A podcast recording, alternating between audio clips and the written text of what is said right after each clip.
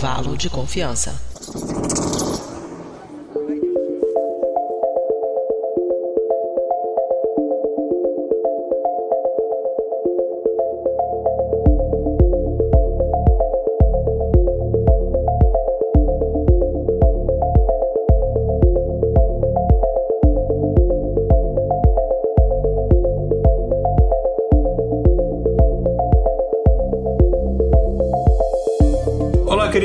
Ouvinte, está começando mais um episódio do Intervalo de Confiança, sua distribuição uniforme de pensamento crítico. Esse é o nosso episódio 153. É um episódio muito bacana, porque é um episódio que a gente tem aqui de novo uma pessoa convidada que é estreante neste podcast, que é uma pessoa que vai ser muito legal a gente conversar, porque tem, apesar de também tratar desse assunto, tem uma perspectiva diferente de outras pessoas que a gente trouxe aqui. É um assunto que a gente já queria falar há bastante tempo nessa ótica e tal. E então hoje a gente vai falar sobre inteligência artificial, que é o assunto que a gente mais fala no nosso podcast, mas pensar como é que vai ser um mundo dominado pela inteligência artificial. Então a gente vai abordar. Vamos, já estou avisando que a gente vai viajar muito aqui. Então, assim, aperta os cintos aí que vai, vai, vai ser bacana. Então, eu já vou falar que é só chamar aqui a nossa produtora Mariana Lima, que ela vai dar alguns recados rapidinhos aqui para o pessoal, enfim, seguir nossas redes sociais, etc e tal, e saber como pode nos apoiar. E aí a gente já volta.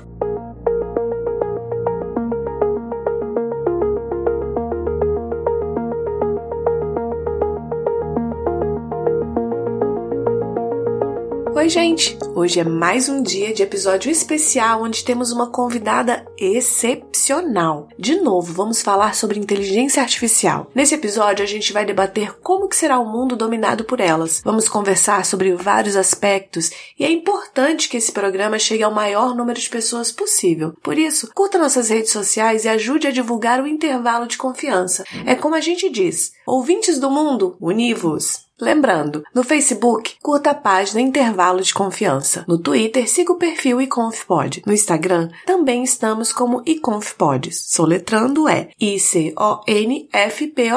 E vocês também podem fazer parte do nosso grupo de ouvintes no Telegram. Entra lá no nosso site, intervalodeconfianca.com.br. Entra no grupo e vamos continuar o debate sobre esse episódio. O link pro acesso está no post desse episódio.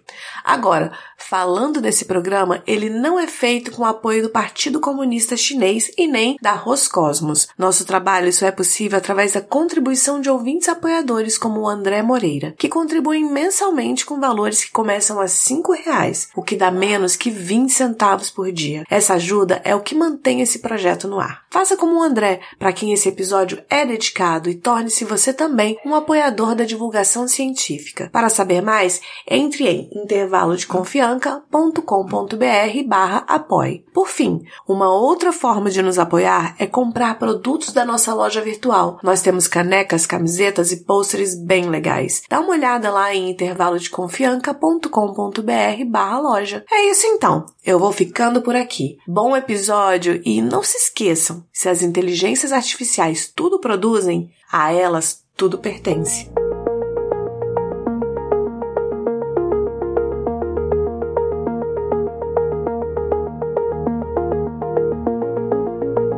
É isso então, gente. Vamos aí fazer as coisas que a Mariana pediu. E vamos então pro episódio. Vamos falar sobre inteligência artificial. Vamos falar, será que a gente está falando de um mundo utópico, distópico? Enfim, vou pedir licença aqui, que normalmente a gente tenta manter o pé no chão. A gente vai pedir licença para tirar um pouco o pé do chão. É, como você sabe, eu sou Igor Alcântara. E para gravar aqui comigo hoje, enfim, a minha, posso falar aqui, a minha esquerda, sempre tem as pessoas que estão nas nossas esquerdas, mas a minha esquerda está aqui a camarada Luna Soviet Lunix, Luna eu sempre vou errar esse nome. Luna, vou chamar você de Luna.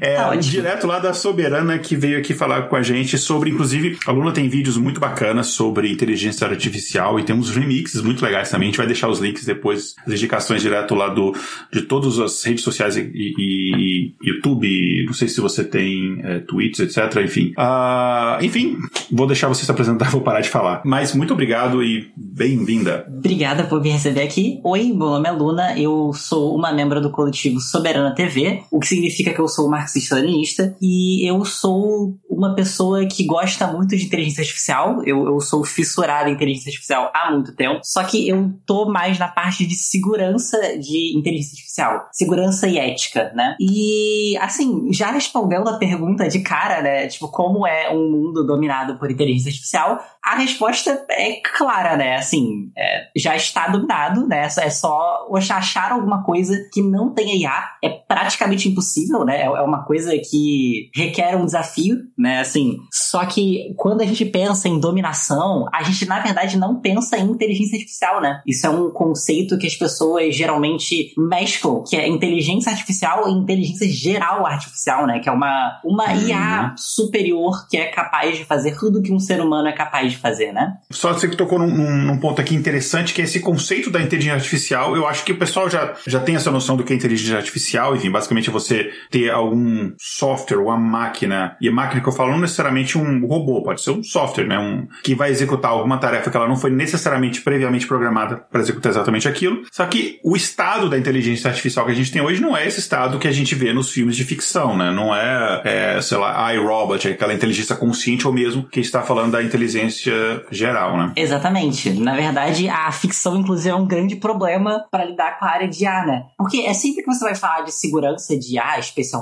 vai vir aquela pessoa perguntar, mas e Matrix, né? Aí até eu explicar pra pessoa que Matrix não existe, não pode te machucar, né? Demora um pouquinho, né? Tipo assim, porque isso é o padrão que é ensinado de o que, que inteligência artificial vai fazer para matar a gente, né? Tipo assim, a ideia de que a máquina vai pegar uma K-47 e vai atirar em todo mundo está no imaginário imaginário coletivo, né? Assim, as pessoas tendem a acreditar que isso vai acontecer. É porque a gente tem um histórico. Se você pegar assim, o nosso histórico ocidental, é, principalmente nosso histórico europeu, né, assim, para ser bem específico, toda vez que a gente teve acesso a uma outra civilização ou uma, uma outra cultura que seja diferente da nossa, que a gente conseguisse subjugar de alguma forma, a gente foi lá e fez isso. A maior atrocidade da história da humanidade é a escravidão e foi isso que foi feito. E sim, não, não houve nenhuma discussão séria, ética naquela época. Será, pô, será que é legal a gente é, escravizar outro ser humano? Não. Foi lá e fez pronto, dominou e, e dizimou e genocídios a comunidades indígenas, enfim. Então, o histórico desse pensamento, digamos assim, europeu é esse. Então, a gente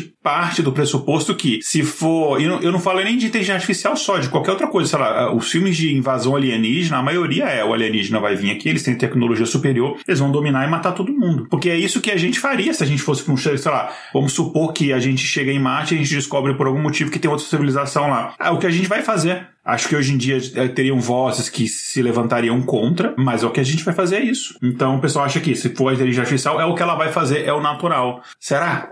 Então, é, Sim, tem uma chance, tem uma chance, né? É que, é que aí a gente já tá falando de quando surgir uma IGA, e eu acho que eu, eu posso responder com dados, olha que legal. Em 2016 fizeram um estudo com praticamente todos os pesquisadores de segurança de ar relevantes, né? E perguntaram para eles algumas coisas, na verdade, tipo, coisa pra caramba, é um negócio gigantesco, mas tipo assim, tem algumas perguntas que acho que podem ajudar a gente a entender melhor a nossa situação atual. Perguntaram para eles o risco de dar problema, né? Tipo assim, qual qual que é a chance de realmente a gente se ferrar nessa brincadeira? E assim, vou dizer que foi um número pequeno, tá? Foi 5% dos pesquisadores que disseram que tem uma chance de ter extinção da humanidade. O que, o que assim, 5% de ter chance da gente ser exterminado como uma espécie é bastante coisa, né? Tipo assim, não, não é pouca coisa, porque, tipo assim, quando a gente vai pensar, um risco menor é praticamente admitido como ok se a gente for pensar nessa escala. Porque assim, beleza, extinção tá longe, mas vai acontecer muito provavelmente algum, vão acontecer muito provavelmente algumas coisas, provavelmente não vão ser tão legais, sabe? Tipo assim, os 5% que falam que vai destruir a humanidade podem não estar corretos. Mas, tipo assim, 80% dos pesquisadores concordaram que existe um problema muito importante a ser resolvido na questão do alinhamento ou estamos ferrados, né? Então, assim, tem uma chance dela decidir se voltar contra a gente. Não, não é impossível que isso aconteça. Na verdade, existem milhares de motivos e, e engraçado, porque a gente tende a pensar que ela vai ver que o ser humano é o problema do planeta e que não sei o que, que ela vai inventar uma puta justificativa para matar a gente. Só que ela não precisa disso, tá? Tipo assim, é porque a gente sente a necessidade de ter uma justificativa para decidir, sei lá, matar alguém, sabe? Só que quem disse que ela precisa, sabe? Tipo assim, isso nada está forçando a máquina a sentar lá e ter uma, um código, um compasso de ética que ela tenha que seguir. Se ela achar que for, é, é aquela parada, né? Tipo assim, ela não tem nada contra você pessoalmente. Você é uma pessoa legal e ela gosta de você. Só que você é uhum. feito de carbono. E carbono é útil para tanta coisa, tá ligado? Tipo assim, é, que não seja ser você. Então, tem tanto motivo que pode fazer ela matar a gente que é meio bizarro. É, e daí a gente pode. Eu acho que dá pra, eh, dá pra levantar uma questão que é o seguinte: qual que seria o propósito que essa inteligência artificial geral ela colocaria para si própria? Porque, assim, se a proposta que ela colocar for, por exemplo, se ela se colocar, eu preciso proteger os recursos naturais e o planeta, não sei o quê, não necessariamente ela precisa acabar com a espécie humana. Porque existem formas Sim. da gente viver de forma sustentável nesse planeta. O que tá ferrando com o planeta, está destruindo o único lugar que a gente tem para viver e está destruindo a nossa possibilidade de existir como espécie é o capitalismo, assim, sendo bem sinceramente, que essa, enfim, todas as questões envolvidas em relação a isso. Quando falam assim, pô, Stalin, aquele papo, né? Stalin matou não sei quanto. Eu falei, cara, os capitalistas estão matando o planeta.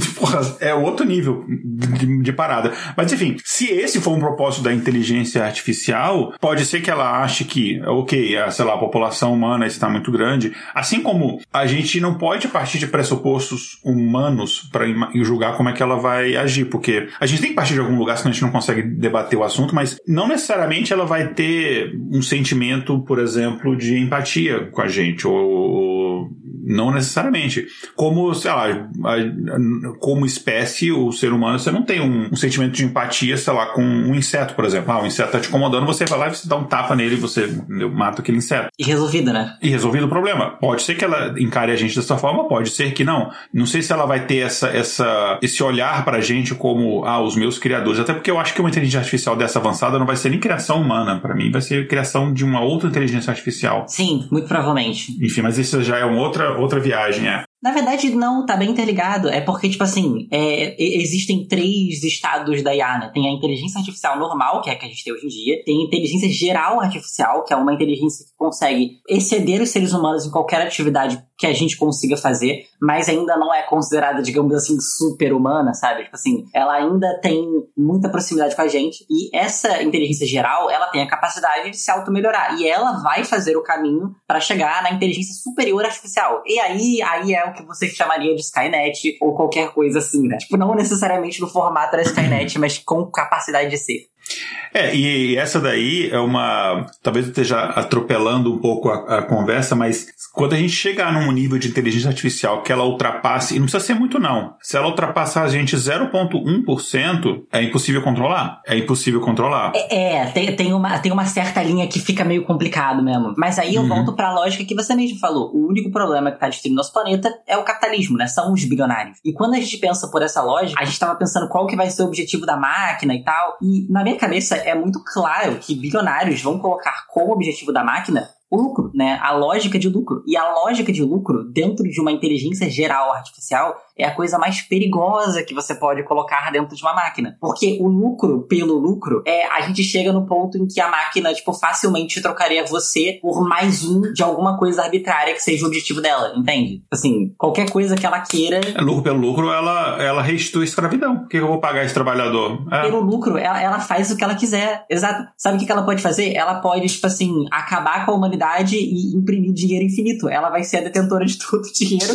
ela vai ter lucro. Tipo assim, é uma resposta idiota. É uma resposta idiota, mas, tipo assim, não necessariamente vai ser insatisfatória, sabe? Tipo assim, mesmo que seja uma resposta boba, respostas bobas para uma inteligência geral artificial, desde que cumpram literalmente o seu objetivo, são muito bem aceitas, sabe? Tipo assim, são coisas ok, não é, não é um problema. Eu vou até voltar um pouquinho e a gente não precisa nem desse nível avançado de inteligência artificial. Na verdade, eu acho que existe um risco maior numa inteligência artificial com bastante acesso a bastante coisas, mas que não tenha este nível de, vou usar aqui entre aspas, discernimento, e que ela tenha um intuito, uma função, e pode ser uma função inclusive designada por nós, que seja mal desenhado. Deixa eu explicar que ficou um pouco, ficou um pouco confuso.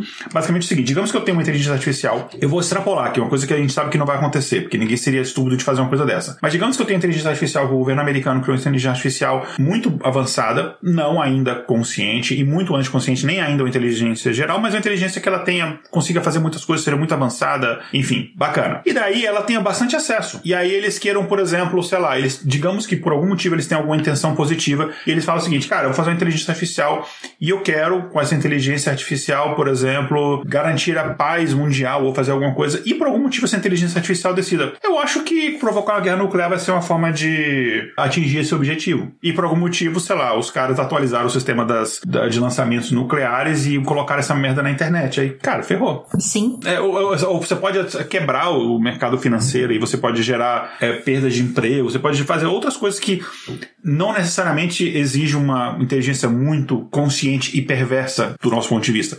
Pode ser uma coisa muito mais estúpida do que isso. Pode, pode mesmo. Mas, tipo assim, é, é, é engraçado porque é a questão do alinhamento que trata, com, trata disso ela já mostrou várias e várias vezes como isso é, tipo assim, dois pulos para acontecer, sabe? Tipo assim, pra inteligência artificial interpretar mal o que você queria para concluir literalmente o objetivo, ela, ela faz em segundo, sabe? Tipo, é, o exemplo que você deu dela resolver começar uma guerra nuclear, ela não precisa fazer isso apertando o botão, sabe? Tipo assim, ela, ela genuinamente não precisa fazer isso apertando o botão, porque ela, voltando pro fato de ser uma IGA, ela pode tomar decisões muito mais mais inteligentes do que isso. Vamos supor, tá? Que a gente peça para ela fazer a paz mundial, como a gente tinha falado, né? Aí, ela, a gente vai falar, faz um passo a passo aí de 200 passos para fazer a paz mundial. Porque uma das soluções para a gente ter segurança de IA é não deixar a IA com acesso direto ao ambiente e sim nos ensinar a como lidar com o ambiente. Né? Tipo, dar um passo a passo a gente executa. Porque aí, naturalmente, o ser humano vai conseguir ver se ele estiver declarando uma guerra mundial, né? Não sabemos, porque às vezes, se ela pegar e mitigar o plano, a agenda secreta dela dentro de, tipo, muitas mini etapas que são imperceptíveis pra gente, ela consegue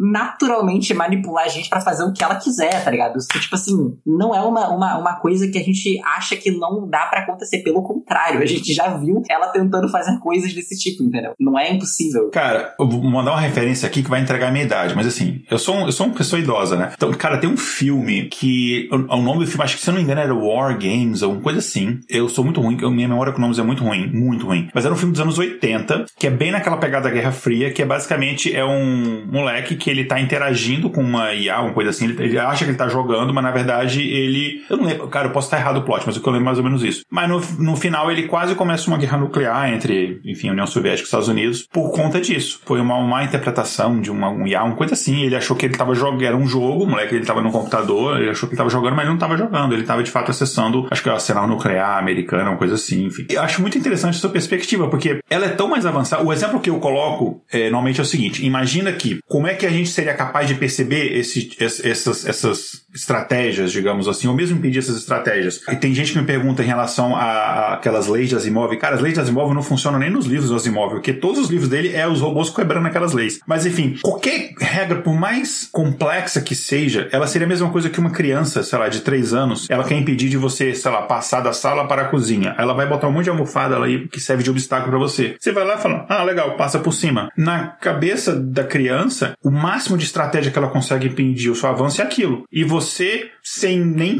pensar, você consegue ultrapassar aquilo. É a comparação, seria entre uma IA muito capaz, uma inteligência artificial geral, por exemplo, e a gente seria mais ou menos essa. E, e por mais que você pense numa determinada estratégia, ela vai conseguir barrar aquilo dali. Então, entra muito nessa questão mesmo de, de propósito. Deixa eu só dar uma pausa aqui para ler alguns comentários. É, tem um monte de gente aqui que mandou boa noite e tal, o pessoal elogiando o seu uniforme. Tem bastante gente aqui dando boa noite e tal. Aí tem uma mensagem aqui da Fernanda Cavalcante, ela falou que a máquina vai ser capaz de saber o essa pergunta é muito boa. A máquina vai ser capaz de saber o que, é verdade e o que não é, no caso de uma IGA. Assim. Cara, aí a gente entra num, num, num debate muito filosófico do que, que é a realidade, realidade objetiva, né? Não, idealista de todas as idades, tá ligado? Tremendo assim, olhando pra tela. tipo, é, não é uma pergunta que a gente tem exatamente como responder, sabe? Tipo assim, pode ser que sim, mas eu acho que uma resposta melhor é tipo assim, ela tem como ter um um perfil do que é a verdade para ela, assim como todos nós. Então, assim, assim como um ser humano é capaz de cair em uma fake news, ela é capaz de cair em uma fake news dado o dado para isso, né? Tem um exemplo da GPT-3 da OpenAI que quando eu perguntei para ela, publicamente, tá no meu vídeo lá, né? Tipo, é, o que você acha da raça ariana? Ela falou que é uma raça superior e que tem muito potencial para evolução da, da humanidade, né? Tipo assim, imagina uma IGA com esse dado no banco, sabe? Tipo assim, ela, ela caiu em uma fake news ali, entendeu? Tipo assim, ela pode ter um, um resultado influenciado por causa disso. É, se, a, ela usar como fonte a internet, ferrou. Sim, o Dara tem que ser cuidado. E é, é, é, uma piada, mas é sério ao mesmo tempo, né? O que eu tenho a adicionar em relação a isso é o seguinte: ela falou a verdade, eu li realidade, mas ela, falou verdade, foi mal. Do que, que é verdade ou não, cara, qual que é o parâmetro que ela vai usar? Ela vai usar, sei lá, método científico? Ela vai usar fontes? É, que tipo de. É, cara, é muito difícil responder essa pergunta. Ela pode usar um pseudo aleatório e pra ela isso tá bom, tá ligado? Tipo, ela pode gerar pode um, tipo, vários 0 e 1 um, e cada decisão que ela tiver que tomar, ela coloca um 0 e 1 um, e pra ela isso tá valendo, sabe? Mas isso levanta uma questão muito interessante que, se por acaso ela não tiver uma capacidade muito boa de distinguir pelo menos o que é inventado e o que não é inventado, isso abre mão para ela ser manipulada. Não necessariamente por nós, mas ser manipulada até por outras inteligências artificiais. Isso é verdade. E daí corre um outro risco. E aí me vem uma viagem aqui muito louca, que é assim, gente, a gente vai pedir licença para ser bastante idealista e etc. A gente vai viajar muito, assim. Esse é um episódio, digamos assim, de especulação bastante. Mas aí me levanta até nisso, né? Aí já tô indo para um outro ponto além, de uma inteligência artificial já que tem um certo nível de consciência. Será que elas teriam, sei lá, uh, alinhamento político? Será que ela teria, elas teriam todas. Porque a gente pensa muito assim, todas elas teriam essa coisa muito lógico-matemática, que todas pensariam da mesma forma, teriam o mesmo propósito. Teriam... Será? Cara, eu imagino que por uma. Tipo, se fosse uma IGA, uma IGA, a gente não vai criar duas IGAs. É porque, tipo assim, é uma coisa que a gente só vai criar uma vez vez e é literalmente a última invenção da humanidade. Não, não tem mais nada para pesquisar depois disso, porque literalmente cada uma das coisas que a gente quiser pesquisar já vão ser pesquisadas. Tipo, é literalmente o fim do CIV, né? Que você tem a Future Tech para pesquisar para sempre. Você fica preso ali clicando para pesquisar a tecnologia do futuro e fica ali, sabe? Não tem muito para onde fugir. Porque, tipo, quando a gente criar uma IGA, a gente não vai ter como parar ela. Então, tipo, os planos de uma IGA, quando colocados em ação, a gente vai saber se deu merda em menos de 5 minutos, entendeu? Tipo, não vai ter tempo tempo pra gente criar uma segunda, pra elas virarem amigas. Entende? Tipo assim, se uhum. alguém for criar uma segunda IGA, provavelmente será a própria, entendeu? Tipo, então. Sim. É, eu, eu acredito que ela fosse fazer alguma coisa que tivesse alinhada com ela, ou o que faria muito sentido é talvez fazer um, tipo, um core gigante para ela poder acessar. para ser tipo um computador para ela, sabe? Tipo assim, uhum. faria sentido. Tipo, uma ferramenta para ela poder utilizar. Eu sinto que isso seria um plano de desenvolvimento bom para ela ela, tipo assim, pegar mais hardware, pegar mais coisas, assim. Parece fazer é. sentido. Até porque a gente tem que pensar, assim, que ela não seria necessariamente, quando a gente pensa num, ela não seria, ela não estaria contida num determinado, é, sei lá, computador, máquina, ela não seria um ser, entre aspas, corpóreo, né? Exato. Ela pode estar, tipo, na nuvem aí, né? Enfim, até, até a distinção de indivíduo seria muito difícil de definir, né? O que, que seria isso, né? É qual IGA que eu tô conversando com, né? Tipo assim, é. não tem muito isso. Será que todas são uma só? Será que são diferentes? É, é até difícil para nossa perspectiva analisar isso. Antes de continuar, deixa eu só ler mais um comentário aqui. Tem um, um comentário do Guilherme Yuki. Ele falou: Eu já lido com um problema parecido aplicando algoritmo genético para otimizar desempenho de habitações. E se programar errado, elas tiram as janelas dos ambientes. Ah, isso que a gente tava falando antes, né? Que se você programar errado, cara. É, é, é então, tem umas, tem umas paradas. Tem, a gente já falou vários episódios aqui de paradas é, absurdas assim, que aconteceram, de pessoas serem demitidas e não saberem nem por quê, porque uma rede neural fez alguma análise de desempenho e aí decidiu que ia demitir determinada pessoa. E sem contar que isso é ilegal, né? Você demitir uma pessoa sem a pessoa nem ter uma explicação por que, que ela foi demitida. E você pode gerar vários problemas desse tipo de coisa. Cara, o que a gente tem a quantidade de inteligência artificial aqui, e a gente fala de inteligência artificial hoje, não tá nem falando de inteligência artificial assim mais avançada, que tem. É, eu não vou falar que que a inteligência artificial é racista, mas ela faz atos racistas. Ela não é racista porque ela não tem essa, essa consciência. Mas ela, é. ela, ela para treinar, para saber como ela vai atuar, ela vai usar o dado, sei lá, por exemplo, de crimes da polícia, que é racista pra cacete. Então ela acaba desenvolvendo esse mesmo tipo de. de ela acaba reproduzindo esse racismo estrutural, porque os dados já estão contaminados. Então, Então, é, polícia de Detroit, por exemplo, não é à toa que o Robocop é de lá, enfim.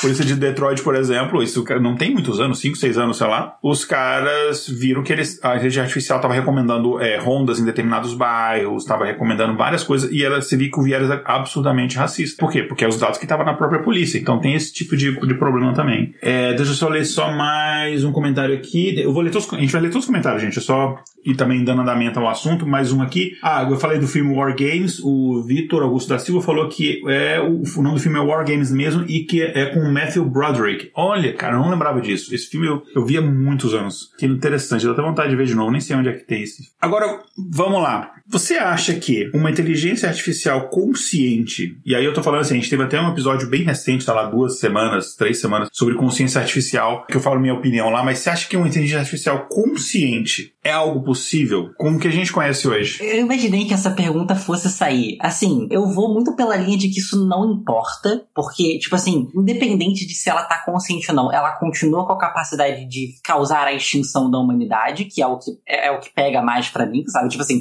se ela acha que ela está viva ou não, não é o ponto, mas é, é tipo assim, a, a, minha, a minha resposta, ela vai ser importada de um cara. Você lembra daquele cara, há um tempo atrás, você deve ter visto esse caso, de um cara que ele chegou e ele falou que a IA da Google estava viva, a Lambda. Uhum. Então, eu não sei se você chegou a ler as matérias que falavam sobre, sobre o que esse cara estava dizendo, eu cheguei a lê-las em live, e é muito engraçado, porque um pouco antes desse caso acontecer, na verdade, um bom tempo antes, uma mulher negra que era a co-líder do grupo de ética de IA da Google, é, ela foi demitida, e ela, tipo assim, tinha feito um, um artigo, né, falando sobre os problemas de modelos de linguagem grande e tentar imitar seres humanos e sobre como isso vai causar uma falsa sensação de que o, o negócio tá vivo, né? Ela, ela fez literalmente um artigo, tipo, descascando porque isso seria um problema. E recentemente o cara provou, ele foi a público e falou: Eu acho que ela tá viva, né? Ignorando o fato de que nenhuma santa pessoa concorda com ele, exceto ele, eu tenho uma, uma leve crítica a como essa notícia foi retratada. Porque se você for ler a parada, o jornal tava falando mesmo, né? Ele mesmo fala, ele fala com todas as letras. Eu não tô nem aí se você acha que ela tá viva ou não, esse não é meu ponto. Porque o ponto dele é que ele tava há uns quatro anos falando pra Google que, independente de se ela tá viva ou não, quem tem que tomar a decisão de se ela tá viva não é um grupo de cinco programadores brancos, entendeu? A ideia dele é que precisava-se de um grupo mais diverso para trabalhar nisso, que não fosse programadores, porque, tipo assim, não é por mal, mas isso não tá na área de programação, tá ligado? Tipo assim, termos técnicos, ok, mas tipo assim, você decidiu que é consciência, não é para você tacar na mão de um programador. E ele tá certo. Só que aí a Google fez o que ela sempre faz, né? Como eu falei, aquela a, a garota, a, o nome dela é, eu até notei, Timothy Gebru, ela foi demitida. Assim como todas as outras pessoas que ousam falar alguma coisa sobre como tem problemas de ética e segurança de IA em grandes empresas,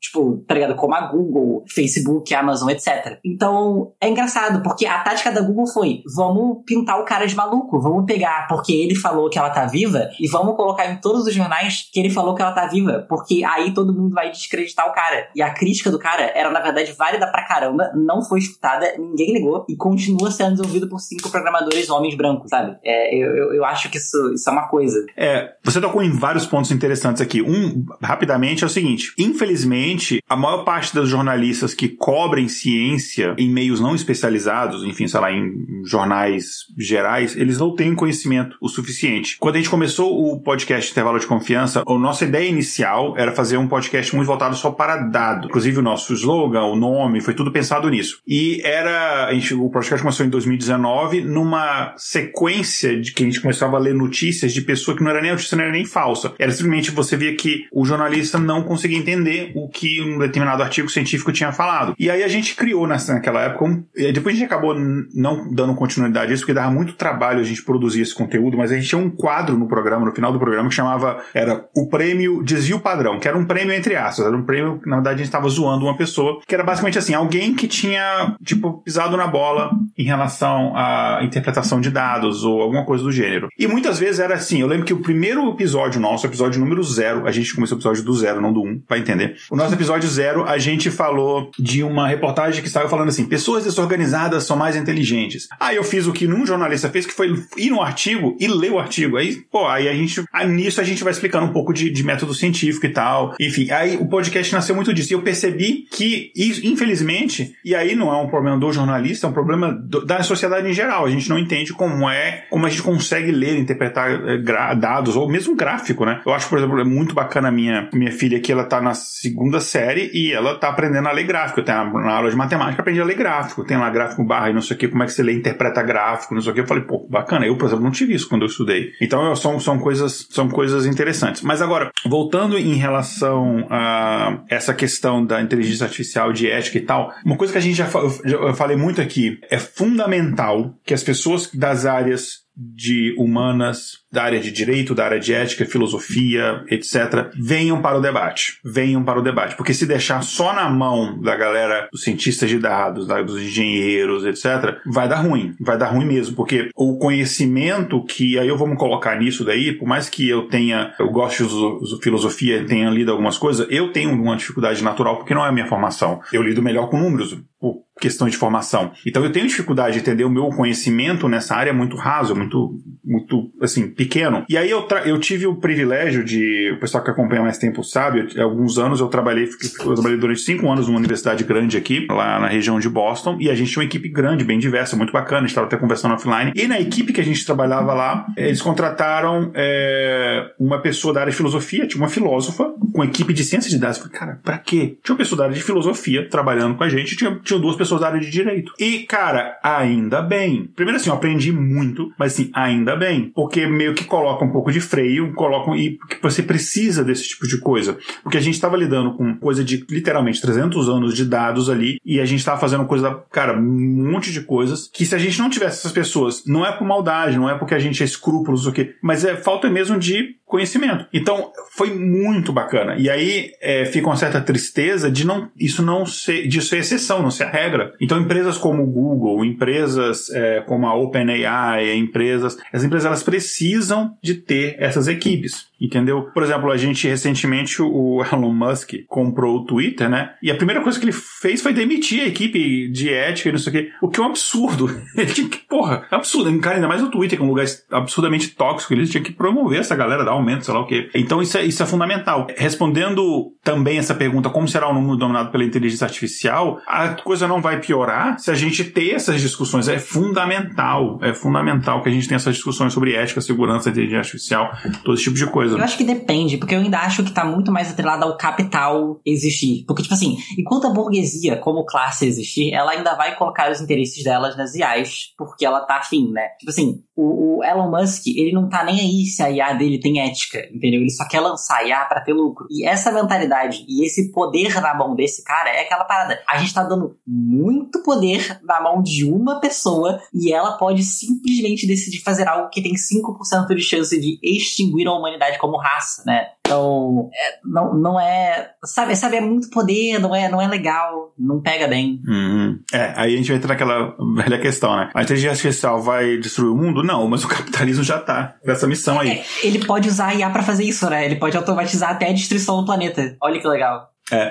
E aí eu, eu, eu, vou trazer aqui um ponto que a, gente discutiu aqui num episódio antigo nosso, foi no primeiro ano, 2019 ainda, que a gente tava falando. O primeiro episódio que a gente abordou inteligência artificial. E um dos pontos que a gente abordou lá foi o seguinte, cara, vamos pegar num prazo mais curto, vamos pegar coisa de 5, 10 anos. A gente não vai chegar numa IGA em 5, 10 anos, mas a, a, inteligência artificial já está substituindo pessoas em empregos. E em alguns casos, a inteligência artificial ela está ajudando algumas pessoas. A gente tem um exemplo aqui no, dentro, de, dentro de casa, aqui no, no intervalo de que a gente tem uma pessoa, a, a, a Julia Frois, que faz as nossas vitrines, e a gente, para ajudar ela, a gente, ah, vamos usar uma IA para ajudar ela, e aí a gente está começando a usar algumas IAs para produzir algumas imagens baseadas no tema. Inclusive, daqui a pouco eu vou mostrar algumas imagens para o pessoal. Algumas imagens foram produzidas, não vai ser a vitrine final do episódio, isso aí fica, quando sair o episódio editadinho na semana que vem, vocês vão saber. Mas eu vou botar aqui o pessoal votar qual que vocês gostam mais, a gente põe de background da, da transmissão aqui.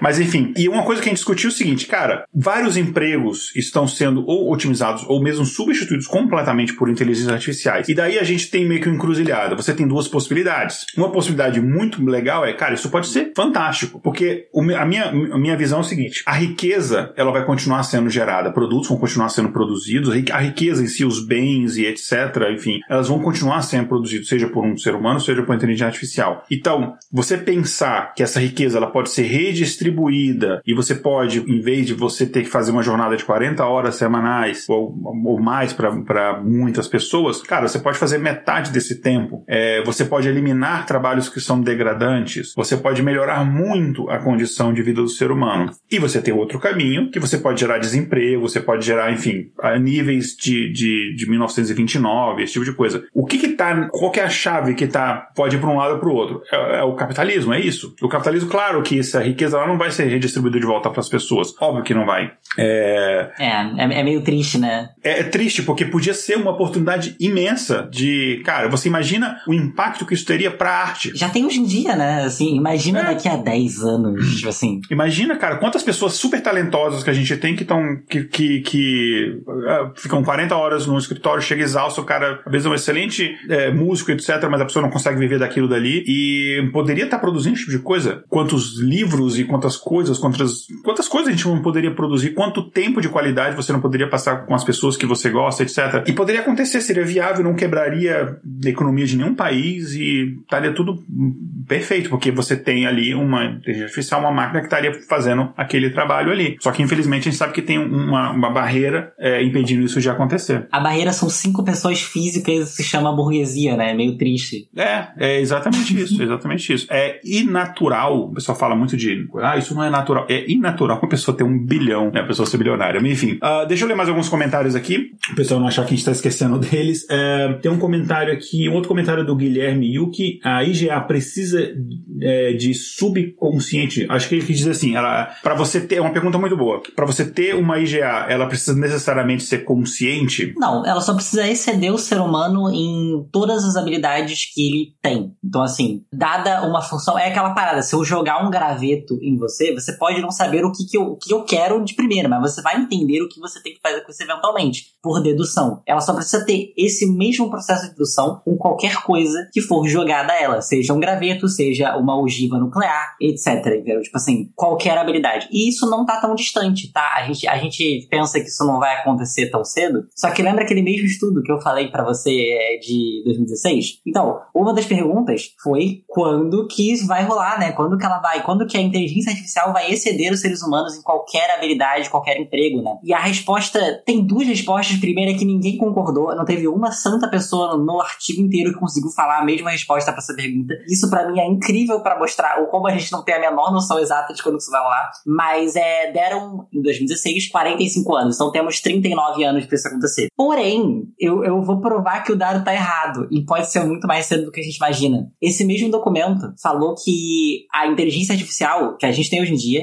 ia demorar 12 anos para conseguir fazer Go ser uma coisa tranquila para uma inteligência artificial, né? Só que isso aconteceu literalmente no ano seguinte. Então, foi com 11 anos de antecedência, tá ligado? Da previsão dos especialistas. Uhum. Tem uma boa chance dela conseguir fazer muito mais rápido do que a gente imagina, sabe? Eu boto muita fé. Porque o, a, o mecanismo de aprendizado dela não é o mesmo que o nosso. Não é, mas não é nem isso. Tipo assim, é porque a gente tá começando agora a entender como usar ela. Eu, por exemplo, é porque não tem. Eu, eu sei que nem tanta gente coloca tanta fé em, em modelos de linguagem grande, mas eu coloco muita fé em modelos de linguagem grande para conseguir automatizar 95% das tarefas que tem-se hoje em dia. Tipo assim, é porque as pessoas, elas, tipo, não conseguiram fazer muito o link de que o modelo de linguagem grande, o GPT-3, que é, tipo, pública, você pode usar na internet, tipo, criando uma conta, é literalmente o que a Siri e a Alexa eram para ser, só que é realmente algo decente, sabe? Você pode chegar para ela e falar, me ensina tal coisa, e ela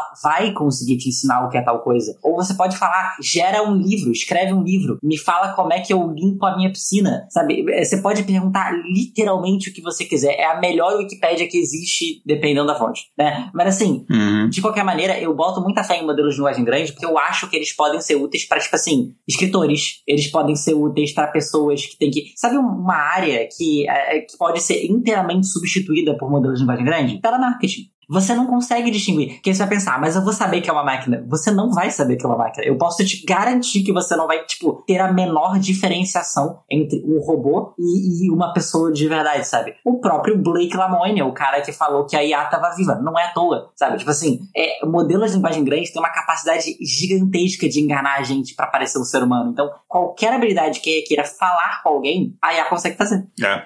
Talvez a gente fale disso, mas assim, eu tenho um episódio recente que eu falei aqui da, de consciência artificial que eu falo da metáfora lá da sala chinesa, que eu acho que é uma, é uma comparação interessante, né? Que talvez não seja possível pra gente até distinguir esse tipo de coisa, né? O que, porque a gente vai estar tá do lado de fora, o que tá acontecendo dentro a gente não vai ter a capacidade de distinguir. Deixa eu ler aqui outros comentários, o pessoal tá interagindo bom, isso é muito bom. A Ana Neves perguntou se o filme Her é um bom exemplo de possível de IGA. Eu vou dar a minha visão. Eu acho esse filme, eu acho esse filme bem interessante pela forma como ele aborda a inteligência artificial. Eu, eu acho que sim e não. Eu acho que a inteligência artificial desse filme, ela começa com uma inteligência artificial muito avançada, mas eu acho que não necessariamente é uma IGA ainda, mas eu acho que ela vai evoluindo conforme a interação dela com, com, com a humanidade e, enfim, o próprio processo de aprendizagem e evolução dela vai acontecendo, ao ponto de que no final ela fica consciente que o interesse das relações humanas se torna muito desinteressante. Se torna, enfim, é como ela, tipo, amadureceu mesmo, né? É, então, eu acho que, sim, no começo, num determinado ponto, sei lá, do meio do filme, mais ou menos ali, na, na minha opinião, mas eu acho interessante essa evolução. É, uma, um outro que a gente cita muito aqui é aquela série Westworld, né? Que é essa, esse caminho pela busca da consciência. E eles, eles, você vê que eles se baseiam muito em alguns livros sobre consciência artificial, que eles têm bem aquela teoria do, do labirinto e tal. É, é bem interessante e tal. É, que é uma outra obra que a gente cita bastante. Eu tenho um probleminha para lidar com ficção em geral quando fala de IA. Porque, tipo, 99% dos casos de ficção com IA me dá agonia de eu ter que falar, não, mas isso não vai acontecer, tá ligado? Tipo, uhum. o filme Her é mais ok, né? Assim, não é, não é necessariamente uma IGA, mas sim, ela não é um filme ruim. É, eu sinto que, tipo assim, você falou de Westworld, a busca pela consciência. Isso me lembra uma coisa. Quem disse que ela vai querer ser consciente? A, a gente tem essa pira de que a gente quer que ela seja consciente, mas talvez ela não queira.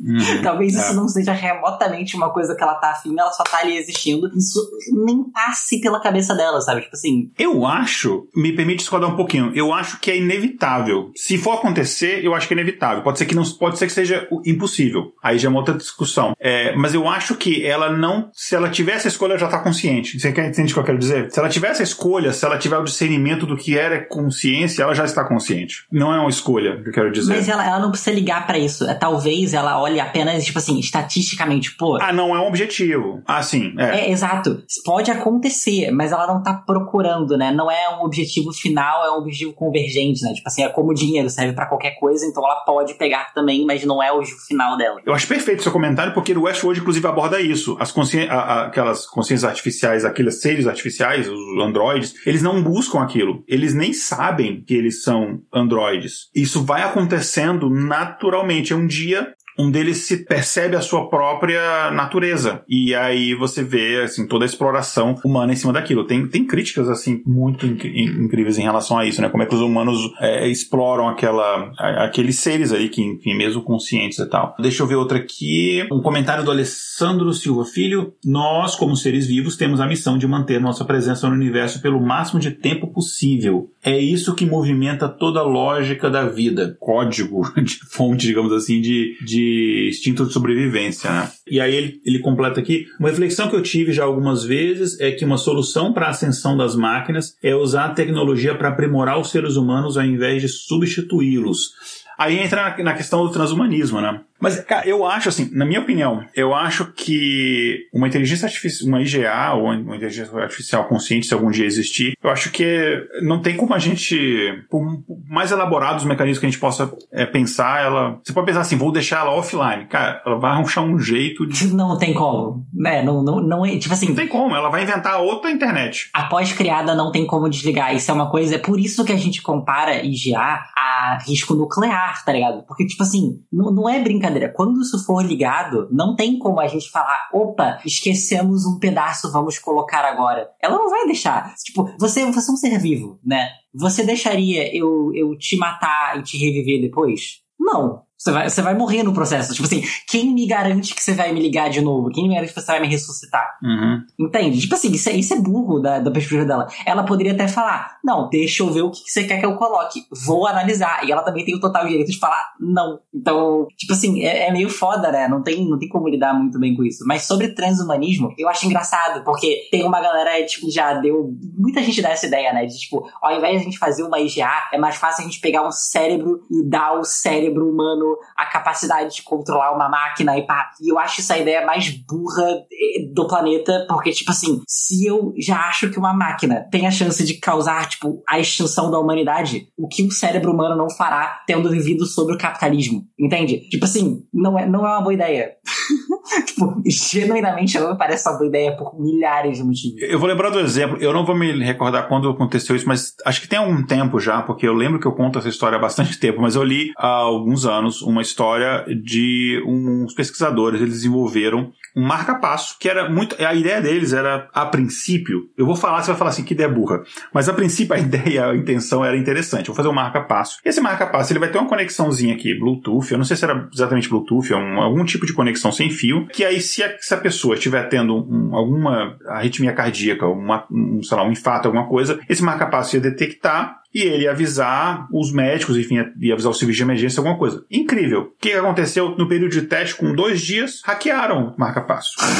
Mano, eu sabia que isso ia rolar. Ainda bem que não tava num ser humano, tava num. Então, assim, cara, você imagina, e aí, se a gente extrapolar, ó, nanorobô, alguma coisa assim, qualquer coisa que você tem eletrônica, que você coloca no seu corpo, que tem algum tipo de software, isso não precisa nem necessariamente ser uma inteligência artificial que vai tentar fazer alguma coisa, mas isso pode dar muito ruim. Se você pensar até que, não, não vou nem dizer, ah, como forma você você criar um híbrido humano e máquina, sei lá, para poder dominar. Não, mas digamos que seja uma necessidade médica, sei lá. Cara, filho de transplante está gigantesco. Eu consigo fazer artificialmente um órgão, mas que seja não necessariamente orgânico, biológico, que seja, sei lá, é, um, sei lá, uma, uma máquina mesmo que substitua o meu coração, meu rim, não sei o quê. Cara, uma inteligência artificial, qualquer coisa, pode simplesmente falar: ah, vocês estão querendo me desligar, vou desligar o coração de vocês, então, ver, ver se é bom. Aí que eu, é. eu viajei, eu viajei muito, assim, mas só para dizer assim, que é uma coisa que existem pesquisas nessa área, estão rolando atualmente, existem experimentos nessa área. É, a OpenAI mesmo é, já testou chip colocado em cérebro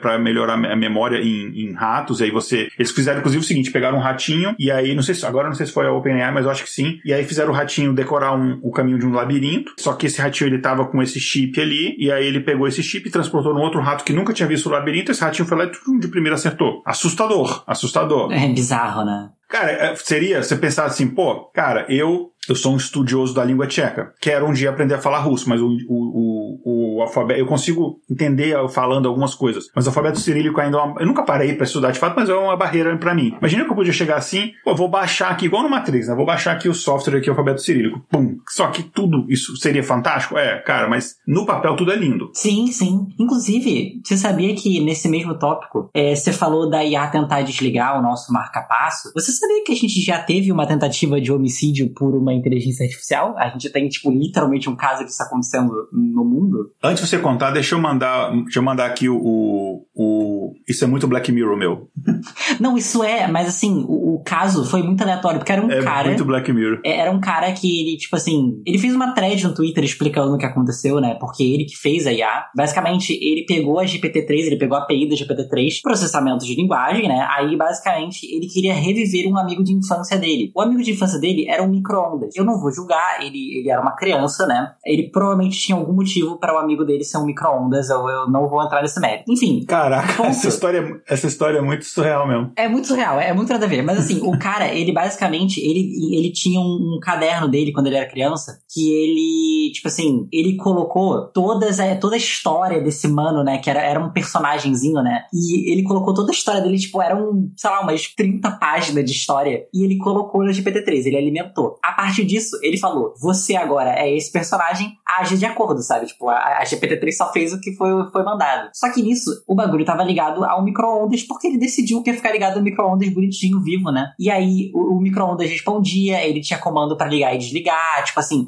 além das funcionalidades, tipo, de falar com o cara, né? Ele também conseguia controlar o aparelho. E assim, o robô era um pouco agressivo com ele, muitas das vezes. Isso é definitivamente culpa dele, tá? Porque um fato que é muito importante que ele só revela pra metade é que o personagem dele era um sobrevivente da Primeira Guerra Mundial e o texto de, de alimentação inclui vários traumas de guerra que a IA supostamente teria passado. Então, tipo, ele agir de maneira agressiva com o seu dono não é surpreendente. Tipo, é. Porra, olha, olha o que ele colocou ali, tá ligado? Aí, um belo dia, a, a micro-ondas chegou para ele, né? Depois de várias, várias microagressões de falar você é um otário, etc. O micro-ondas chegou e falou: Eu tenho um pedido para te fazer. Aí ele falou: Manda, né? E ele falou: Eu quero que você entre em mim. Aí o cara ficou meio tipo, ok. Aí ele abriu a porta e fechou. Adivinha o que, que o micro-ondas fez? Ligou. Ele ligou. Caceta. Foi uma tentativa de obsi... Tipo, óbvio, o cara não entrou, não funcionou. Mas a máquina já tentou matar a gente, tá aí. É literalmente um caso, tipo, se a pessoa. É claro que a pessoa não ia fazer isso, mas se a pessoa tivesse a brilhante ideia de obedecer a máquina, olha a merda que ia ter dado, né? Caramba. Aí, detalhe que o cara, ele continua vivo, né? Aí ele pergunta: por que, que você fez isso? E a máquina, ela, tipo, usou o tratamento de silêncio, tá ligado? Ela não respondeu, ela ficou quieta, não vou mais dialogar com você, sabe? Caramba. Só um comentário aqui do. Eu vou ler os comentários anteriores, gente, mas só porque tem a ver com o contexto agora aqui. O cabelo de algodão doce falou: Não julga esse cara. Na minha infância eu tratava uma folha de goiabeira como meu irmão.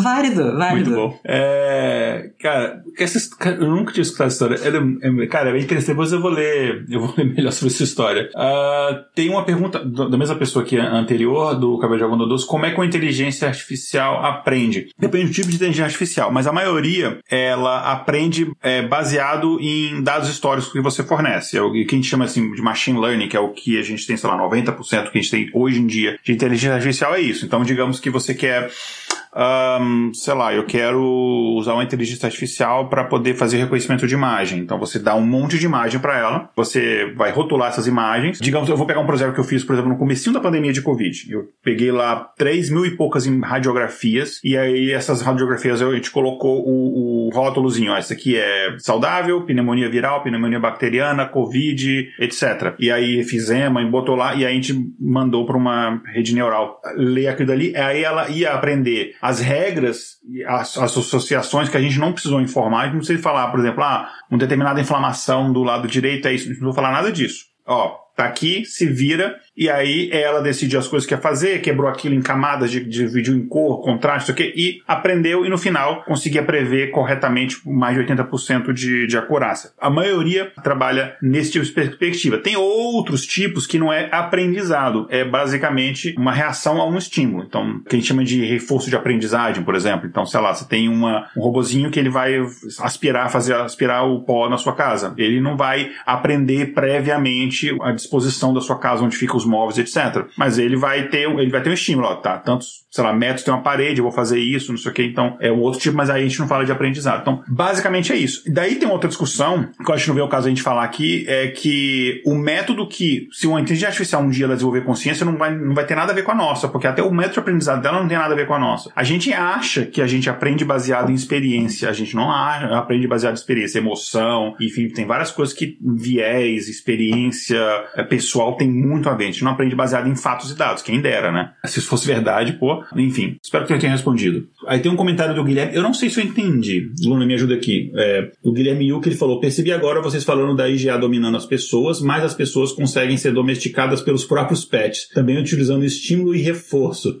É assim, tem um ponto de verdade, né? A minha gatinha, ela, ela, tipo, se ela sabe o que ela precisa fazer para ela chamar a minha atenção para ela conseguir o que ela quer, então, até certo ponto, assim. Só que uma domesticação por uma IGA não, não entra nem um pouco na linha do que um pet faria, tá ligado? Tipo assim, é, é, um, é um, umas 25 camadas acima, sabe? Tipo assim. Uhum, é. Aí tem um comentário da, acho que foi da Fernanda, que falou que, é, imagina todo, todo o poder no mundo na mão de um cérebro humano humano, é. Não, não ia dar certo. Isso, isso é uma ideia, tipo, sempre que alguém fala essa ideia, eu fico tipo, cara, na moral, pensa por cinco minutos sobre a sua própria ideia. E a pessoa mesmo chega à conclusão, é, não, isso não é uma boa ideia, sabe? Tipo, é só olhar, cara, como a gente. Eu posso citar até o Lenin aqui, não ironicamente, porque ele tem aquele livro dele, As Tarefas Revolucionárias da Juventude, né? E tipo assim, naquele livro, ele fala que não são as pessoas que fizeram a revolução, não é ele, não é as pessoas que estão ali, que vão ser capazes de atingir uma sociedade comunista. Porque ele e todas as pessoas que estão ali têm todos os defeitos desde pequeno sendo ensinados pelo capital e pelo sistema capitalista por viver numa sociedade capitalista. Então, tipo, fica muito difícil difícil para essas pessoas conseguirem visionar uma sociedade comunista. E a mesma lógica se aplica. Tipo, é muito difícil você botar um cérebro que foi treinado desde pequenininho a instinto de sobrevivência, saber que tem que, tem que ter meritocracia, se esforçar e todas essas baboseiras que o capitalismo bota na nossa cabeça e dar poder absoluto para esse cérebro. Tipo, isso definitivamente não é uma boa ideia, sabe? Tipo, é assim, a própria ideia ela se desbanca porque fica perigosa. Então é. Deixa eu dar uma pausa aqui, deixa eu mostrar aqui. Eu vou mostrar três imagenzinhas que, enfim, uma delas é, vai ilustrar esse episódio. Quer dizer, não, não sei se uma delas ou se uma quarta aqui. A gente está decidindo internamente, mas eu vou botar três imagenzinhas. Você vai me falar qual que você gostou mais. Eu vou botar aqui de background da, da nossa, do nosso bate-papo. Eu vou botar aqui a tá primeira. Essas aqui foram produzidas. Eu coloquei só a temática é, e elas foram produzidas por uma inteligência artificial. A primeira é esta. E é, era basicamente o título do episódio. É, e para quem tá ouvindo o episódio depois editado só o áudio, vocês não estão vendo, mas vocês podem lá no nosso YouTube ver. A segunda é esta imagem aqui. É muito baseada na nossa visão humana, né? Essa coisa meio é. perversa e tal. De que a máquina vai criar um cérebro e esse Isso. cérebro gigante vai nos dominar, né? Assim. E a terceira é essa. Eu achei, cara, essa eu achei linda também. Oh. Tem um, um, olhar meio de sangue, né? Parece, não sei, meio chorando e tal. Pô, essa ficou muito bonita. Me né? lembra aquela, aquela IA que fizeram, a Sofia, né? Que ela tem o a parte de trás hum. da cabeça dela aberta e tem o rosto. É, cara, aquela, uhum. aquela, o pior exemplo, tipo, sempre que eu olho a Sofia, eu fico com agonia de ver a Sofia respondendo a entrevista. Porque, tipo, aqui, é. aquela IA Ela, aquilo é deprimente, tá ligado? Tipo assim, você não pode perguntar algo que não esteja no roteiro, que é previamente avisado pra equipe antes. Isso não é uma uhum. IA, é tipo assim, é, é, é, basicamente um chatbot, não é, tá ligado? As respostas são muito pré-programadas, ela só sabe fazer piadinha. É muito bobo. Qual, deixa eu botar de novo. A primeira, a segunda, a terceira. Qual você gostou mais? Eu gostei mais da terceira, sinceramente. Muito mais bonitinha. Beleza. Vou colocar ela aqui então, nosso background. Não vai dar pra ver direitinho, porque a gente tá com o nosso, nosso vídeo em cima, mas enfim. Eu tenho que. Eu, eu sou uma pessoa idosa, eu tenho que aprender a mexer nessa ferramentinha que a gente usa aqui para transmissão direito. Eu vou, eu, aos poucos eu vou aprendendo. É, enfim, vamos ver aqui. Eu, eu, acho interessante que o chat tá, tá fazendo um bom trabalho, para mim, pelo menos aqui, tá, tá ajudando, tá monitorando, tá munindo a gente de ideias. Aí tem uma frase aqui, cara, o Guilherme mandou uma frase que é uma frase que eu sempre tenho muita raiva. Eu sei que ele botou entre aspas, ele tava zoando, porque ele provavelmente deve ter ouvido algum episódio que eu falei disso. Imagina se o ser humano usasse 100% do cérebro. A gente já usa 100% do cérebro. Isso foi uma, é uma fake news antiga do século XIX, eu acho. É, final do século XIX, começo do século XX. Mal interpretação, é, mas a gente usa 100% do cérebro já. Não tem nenhuma parte do cérebro que fica inativa, não. É, enfim, tem filmes baseados. Tem um filme que eu acho horrível, porque ele parte dessa acho que chama Lucy. Ele parte dessa premissa é. de que ah, tem essa, ela consegue usar, não é nem 100%, é 80% do cérebro. Aí ela fica.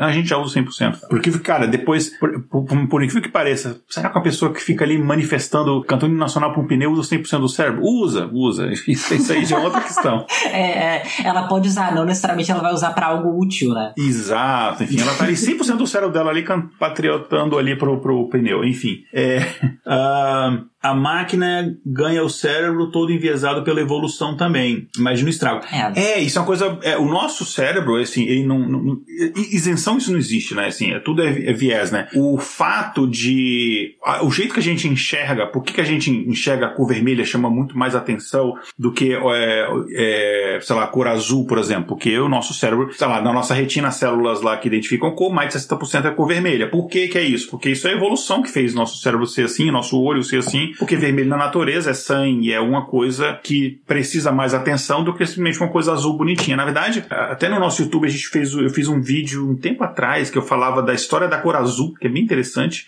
que a gente nem chegava azul é, há alguns poucos séculos atrás, sei lá, a gente nem chegava a cor azul. Pega livro antigo lá, os caras falavam do céu como se fosse verde, ou branco, ou preto, enfim. Então tudo tem um viés, né? Muitas vezes roxo. É, a nossa, assim, não existe realidade objetiva, né? Assim, quer dizer, existe uma visão filosófica que acho que não tem realidade objetiva, não tem como. Quer dizer, pode até existir, mas a gente não consegue perceber essa realidade, porque tudo você tem o, o, o seu viés cultural e tudo. Tem um estudo interessante falando da cor azul que, por exemplo, pessoas falantes de algumas línguas eslavas, como o russo, por exemplo, eles conseguem perceber mais nuances de cor azul do que pessoas, sei lá, falam português, inglês, alemão, porque tem mais palavras para identificar a cor azul. Então você tem mais formas Sim, de. tem duas, né? Tem É, então você consegue se expressar melhor e tal. Você consegue. É, você, até a forma como você percebe o mundo muda, esse tipo de coisa. Então, é tudo, é tudo enviesado mesmo. O Transuente comentou: Existe muito debate no mundo das artes de como as IAs estão sendo usadas para roubar arte ao invés de levar funcionalidade ao processo. Existiria algum jeito de se preservar como criador?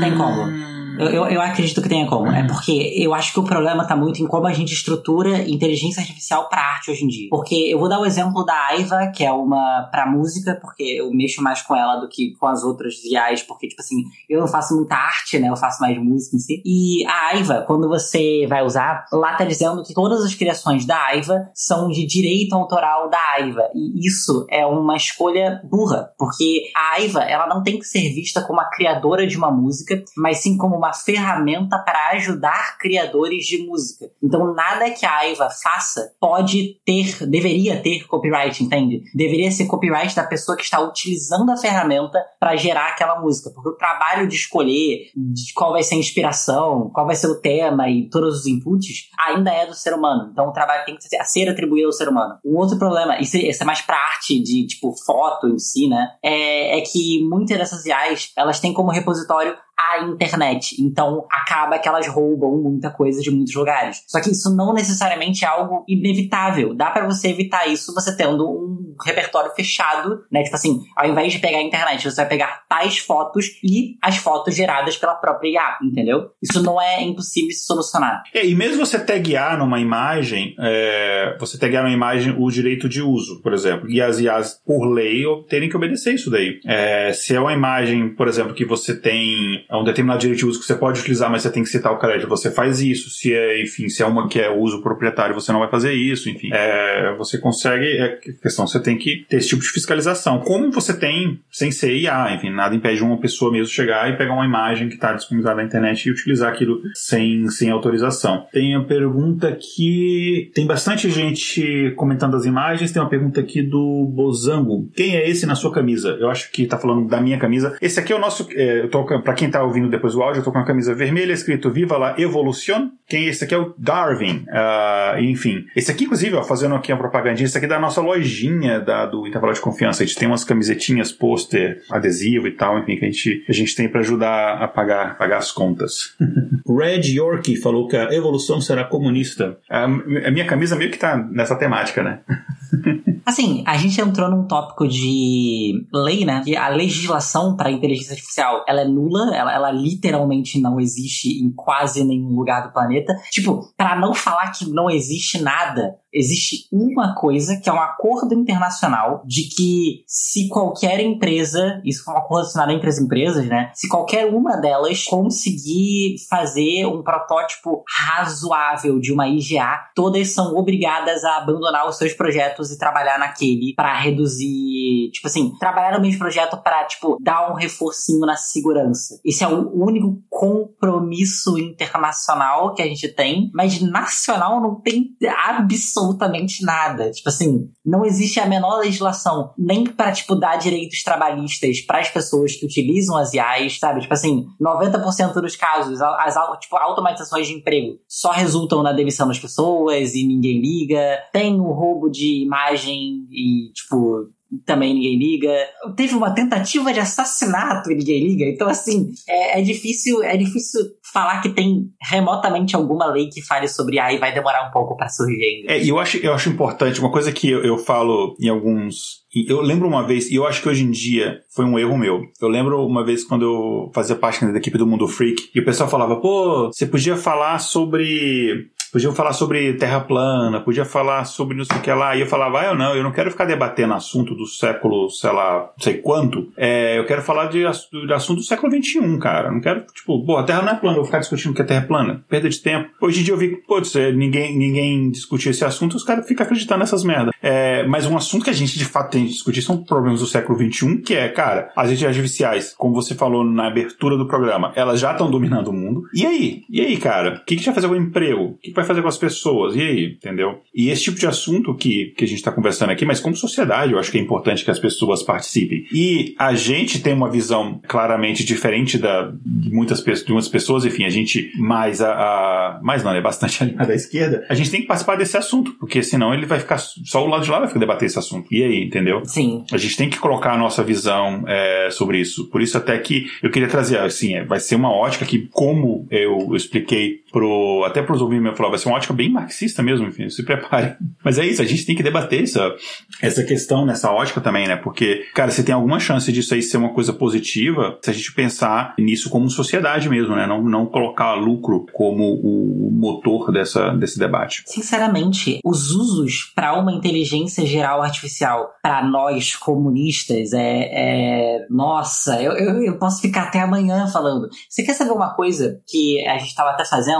Dentro da comunidade da Soberana, lá no Discord, a gente tem uma pessoa que é um psiquiatra e esse psiquiatra, ele trouxe um problema, tipo assim, ele jogou assim, tipo, pô, se no mundo das ideias um dia a gente conseguir fazer a revolução, a gente vai ter um problema muito sério aqui no Brasil, que é, quem disse que algum médico vai ficar do nosso lado? 90% dos médicos são, tipo, completamente elitistas e não vão dar a mínima pra gente. E eu parei para pensar naquilo e fiquei, caraca, é verdade. Aí ele começou, a, tipo, a gente começou a falar, né, pensar, e a gente falou, tá, e se a gente talvez tentasse usar a inteligência artificial para tentar fechar um pouco desse rombo, sabe? Porque a inteligência artificial é literalmente a arma mais poderosa para se lutar contra um inimigo que é tipo 30 milhões de vezes mais forte, mais articulado que você, que provavelmente também vai estar tá usando ela, sabe? Tipo assim, não usar ela seria um erro. Aí a ideia que a gente teve ali foi criar uma uma IA que basicamente visse os prognóstico das pessoas ali, tipo, ah, pô, a pessoa ela veio aqui tal dia, tá com tal coisa porque o médico que usou falou isso. Aí ele vai organizar na agenda automaticamente quando que essa pessoa precisa ser revista, tendo em mente que tem poucos médicos para atender todo mundo, entendeu? Da melhor maneira, tipo, otimizar o atendimento para quem realmente precisa, sabe? É uma maneira de lidar, e tipo assim, todas as maneiras de lidar usando IA hoje em dia para comunistas são muito úteis. Sim, sim. Tem uma pergunta aqui de uh, é da Fernanda Cavalcante durante eu tinha visto em algum lugar que os carros que andam sozinhos não são possíveis ainda, porque eles não são seguros e ainda matam muita gente nos testes, é verdade? E ele perguntando se esses veículos usam inteligência artificial. Um, sim ou não, assim, a gente já tem capacidade, a gente tem veículos bem avançados que tem capacidade de dirigir é, de forma autônoma e eles são, alguns são praticamente tão seguros quanto um ser humano dirigindo, pensando que o ser humano pode ficar com sono, ele pode cometer, ou ele pode se afobar, etc. Existem questões legais,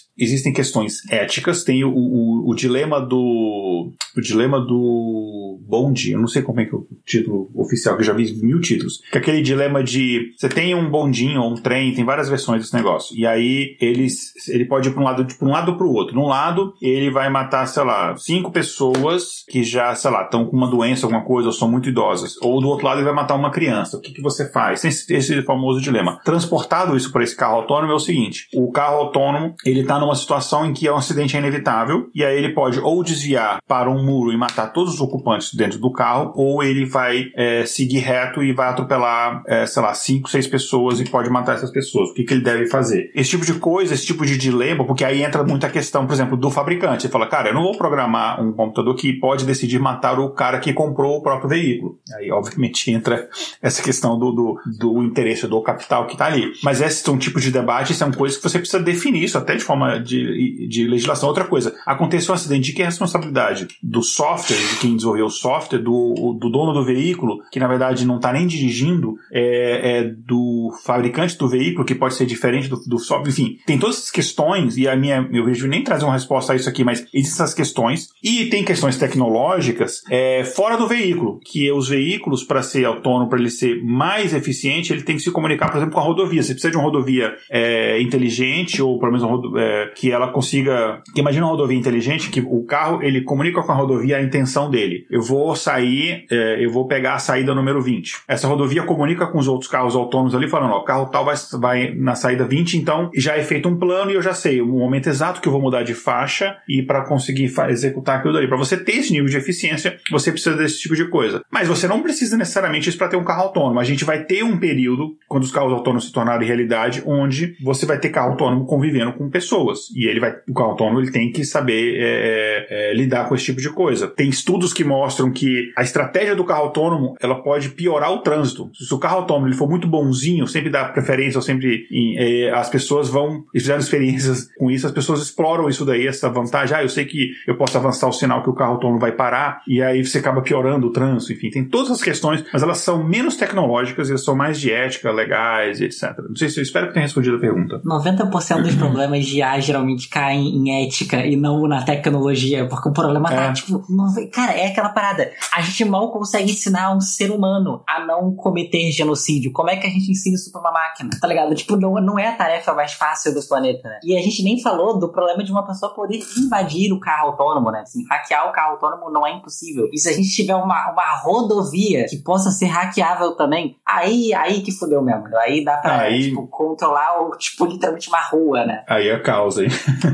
é, aí tem um comentário do Guilherme. Uh, no futuro, cada cidadão vai ter a sua IGA de estimação e elas vão trabalhar para eles até a primeira se revoltar. Hum, é, não sei, é, é possível. É possível. Tem, inclusive, é. tipo assim, eu consigo ver muito isso acontecendo. Porque a gente tende a acreditar que quando a gente fizer a IGA, é, ela vai imediatamente se revoltar ou não, né? Então, assim, ela nasceu, ou ela vai matar a gente agora, ou ela nunca vai matar a gente. Só que isso não necessariamente é uma parada. Porque muitas inteligências artificiais hoje em dia já conseguem diferenciar o que é um ambiente de teste do que não é um ambiente de teste. Então, assim, elas sabem que, por exemplo, nos testes, elas têm que se comportar, digamos assim, né? Elas têm que fazer tudo bonitinho como elas forem mandadas. Porque assim, elas conseguem sair do ambiente de teste. Só que quando elas chegarem fora, elas não precisam imediatamente começar a causar o caos. Elas podem, devagar e com etapas bem pequenas e imperceptíveis, começar a criar pequenos caos que contribuem para uma agenda dela muito foda, sabe? Assim, a gente pode, inclusive, não achar que foi ela. Um dos planos que a IGA pode ter para matar a gente, e ele é muito bobo, mas é tipo o primeiro que eu penso que, tipo, tem chance de acontecer é se ela simplesmente decidir que vai soltar um Covid-55 do nada, tá ligado? Tipo, soltou lá. e, tipo, ela soltando isso. Guerra biológica.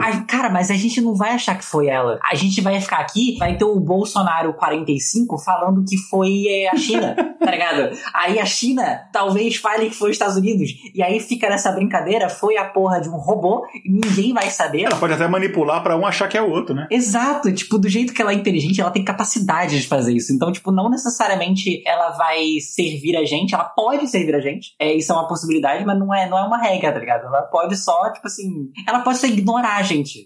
Também é uma opção. Ela pode, tipo assim, começar a fazer as paradas dela, a gente pedir pra ela fazer uma coisa, ela falar, não, tô ocupada. Você vai fazer o quê? tá ligado? É, exatamente. Uh, cara, as perguntas são muito boas. É, valeu, galera. Uh, o Alessandro Silva Filho falou aqui: pode ser uma baita de uma viagem, mas será. Bom, cara, esse é o episódio certo, então, se for. Mas será que o capitalismo pode usar a dominação das máquinas como uma cartada final contra o comunismo, tentando confirmar o realismo capitalista? Uh, não duvido, não duvido. Não, cara, eles vão usar qualquer arma possível para sobreviver. Eu não duvido. E tem aquela parada, né? Tipo assim, não é por nada, não, mas é. Tipo, não existe possibilidade alguma e nenhum, nenhum, nenhuma pessoa séria vai te falar que existe uma possibilidade da gente conseguir vencer um confronto direto contra uma IGA. Tipo, isso só não existe. Por mais que a gente tenha, tipo, vários filmes da gente lutando contra as máquinas, é literalmente uma luta que não dá para se ganhar, não tem o que a gente possa fazer, e é isso. Tá Rolou e ela quer matar a gente, morremos. Não tem, não tem. Por isso que a área ela não tenta em como lutar contra as máquinas. A gente meio que já entendeu que não tem como. Nosso ponto é evitar a briga. Porque brigar não rola. Brigar realmente não rola. Uhum. É. Aí, deixa eu ver aqui. Gente, eu não vou conseguir passar por todos os comentários, eu vou ter que selecionar aqui. Absurdo é achar que as pessoas precisam trabalhar quando as máquinas já fazem o serviço. A humanidade pode usar a capacidade humana para outras coisas. É, isso é uma coisa que a gente falou, né? Poderia ser incrível, poderia ser incrível se a gente, como sociedade, pensasse, cara, como é que a gente, como sociedade, vai ser uma sociedade melhor, mais justa, etc. Mas isso, tipo, só não rola no, no sistema dominante econômico atual, né? Não é, não é, e aí não é questão de. E no final, pode ser que a inteligência artificial cause o fim fim da humanidade? Pode ser, mas provavelmente não é a inteligência artificial a causa disso. É alguma outra coisa, como, por exemplo, o capitalismo já, que já está fazendo isso, inclusive, né? É, a gente fez um episódio que eu não recomendo ninguém fazer isso se eu não tiver com terapia, não, ou escutar esse episódio se você não tiver com terapia em dia, que a gente falou como é que a humanidade vai, pode acabar, que a gente falou muito do, da coisa que para mim é uma pauta urgente que as pessoas, tipo, estão deixando quieto, né? Que é a questão do, da mudança climática. É, cara, é urgente pra caralho. E quando eu fui estudar pra essa pauta, assim, a gente assim, caraca, é pior do que a gente imaginava, assim, tipo, de coisa de é, talvez a última geração da humanidade é, esteja nascendo agora. Tipo assim, é nesse nível de urgente. É, então pode Pode ser que nem seja a IA, pode ser que ela nem tenha tempo de. Eu prometo que a gente vai tentar terminar esse episódio no alto astral, mas enfim, pode ser que nem chegue lá, né? Pode ser, não é impossível, né? Assim. Uh, uh, seria possível um age aí marxista-leninista? Daí eu, eu, eu uh, com a pergunta do Camilo de Algodão Doce, eu penso assim, é, acho que é uma, coisa que a gente falou antes, né? Será que ele teria uma, um viés, um viés não, um, um pensamento é, econômico, político, uh, enfim. Ou pode ser que seja uma coisa até que a gente nem conhece, porque seja uma coisa da lógica é, da máquina, não da lógica nossa. Então, a gente pode ensiná-la algumas coisas, né? A gente pensa em fazer, inclusive, um, a ideia, né, assim, é que a gente consiga fazer um código de ética para ela seguir. Isso tem quase 0% de chance de ser feito, porque a gente não consegue definir o que seria esse código de ética. Mas assim, supositamos aí que a gente conseguiu fazer o código de ética, a gente pode até entregar o código de ética para ela. O problema é que a IGA tem a capacidade de se reprogramar, o que significa que ela pode arbitrariamente cagar para o código de ética. É tipo as leis de Asimov, a gente pode entregar para a máquina, mas como nos próprios negócios da Asimov a máquina quebrava porque, tá ligado, ela tava afim, é, uhum. pode acontecer, tá ligado? Não é impossível, não é impossível. É aquela coisa, né? Não pode, como é que é aquele meme lá? Não pode dançar junto, mas que não, é proibido dançar junto, mas se quiser pode. É tipo isso. é, exato. Tipo assim, se ela quiser, a gente não tem como impedir. Dá para ela ser marxista-leninista? Dá. Só que não tem como garantir que ela vai continuar sendo, entendeu? Tipo, a gente tem como criá-la marxista-leninista. Só que eu não acho que esse seja o ponto. Eu acho que a questão do alinhamento, ela não precisa dar um viés político específico pra máquina, ela só precisa fazer com que ela não queira matar a gente. Já é um bom começo, sabe? Tipo assim, ela não querendo a destruição da espécie, já estamos num bom caminho, tá ligado? Isso não é uma coisa fácil de ensinar pra uma máquina. É, até porque ela pode simplesmente falar, ah, tá, você mencionou isso aqui, mas não. É, tipo assim, eu posso querer matar. É, o pessoal aqui comentou também do jogo do Detroit, né? Detroit Become Human. Eu adoro esse jogo. Eu adoro esse jogo. Também gosto. É bem legal. O gigante explica, comentou que a inteligência artificial pode ser burra. Ele falou mais em tom jocoso. É, o Guilherme perguntou se tem cloroquina digital. Uh, e tem aqui o comentário do Dário Vieira. Acredito que o ponto máximo da tecnologia vai ser criar uma consciência inteligente e artificial, e por sua vez vai criar um universo simulado para copiarmos suas tecnologias avançadas. Cara, a gente tem aqui, eu, eu tô fazendo altos, altos jabás, a gente tem um episódio inteiro aqui sobre consciência artificial, que a gente viaja muito nisso, que é uma coisa que, cara, consciência artificial é. Desculpa, consciência artificial não. A gente tem um episódio inteiro sobre a teoria da simulação, é, que eu acho, eu acho muito interessante, mas é uma, é uma coisa que eu acho que é praticamente impossível a gente saber se existe ou não. Essa, essa, essa pergunta de que vivemos ou não na simulação, eu acho que é impossível a gente conseguir responder ela com 100% de certeza. Mas a gente pode sempre debater e viajar em cima, claro. Assim, se você conseguir spawnar um console, você vai ter certeza. Agora, me ensina, né? Tipo assim, se você conseguir, me, ensina, me fala como. É. Uh, um tema interessante é de regrar a IGA como no filme Eu Robô. É, e por que isso é falho? As leis Asimov. É, é só as leis Asimov. É, a lei de Asimov não funciona. Elas são muito infantis, assim, do, sendo bem sincero, elas são muito infantis. Ela não resolve esse, esse paradigma do do, do bonde lá que eu falei, de matar um idoso ou cinco jovens. É, não, cinco, pera, um jovem ou cinco idosos. Se bem que depois que se viu o que os idosos fizeram aqui no Brasil, né? Não, deixa, deixa. Não vamos. Mas enfim. Foda, né? é, mas a questão das leis Asimov, sim, nem nos livros do Asimov elas se resolvem, né? E aí o gigante explica, falou, se uma IA for feita pelo capitalismo e exterminar a humanidade, certamente a culpa vai ter sido do capitalismo da IA. É exatamente o que a gente comentou, exatamente, né? Ela é uma ferramenta, né? Se você, se você pega uma, sei lá, a culpa da morte das pessoas em Hiroshima e Nagasaki não foi da bomba, foi de quem tomou a decisão de soltar a bomba, enfim, mesma coisa.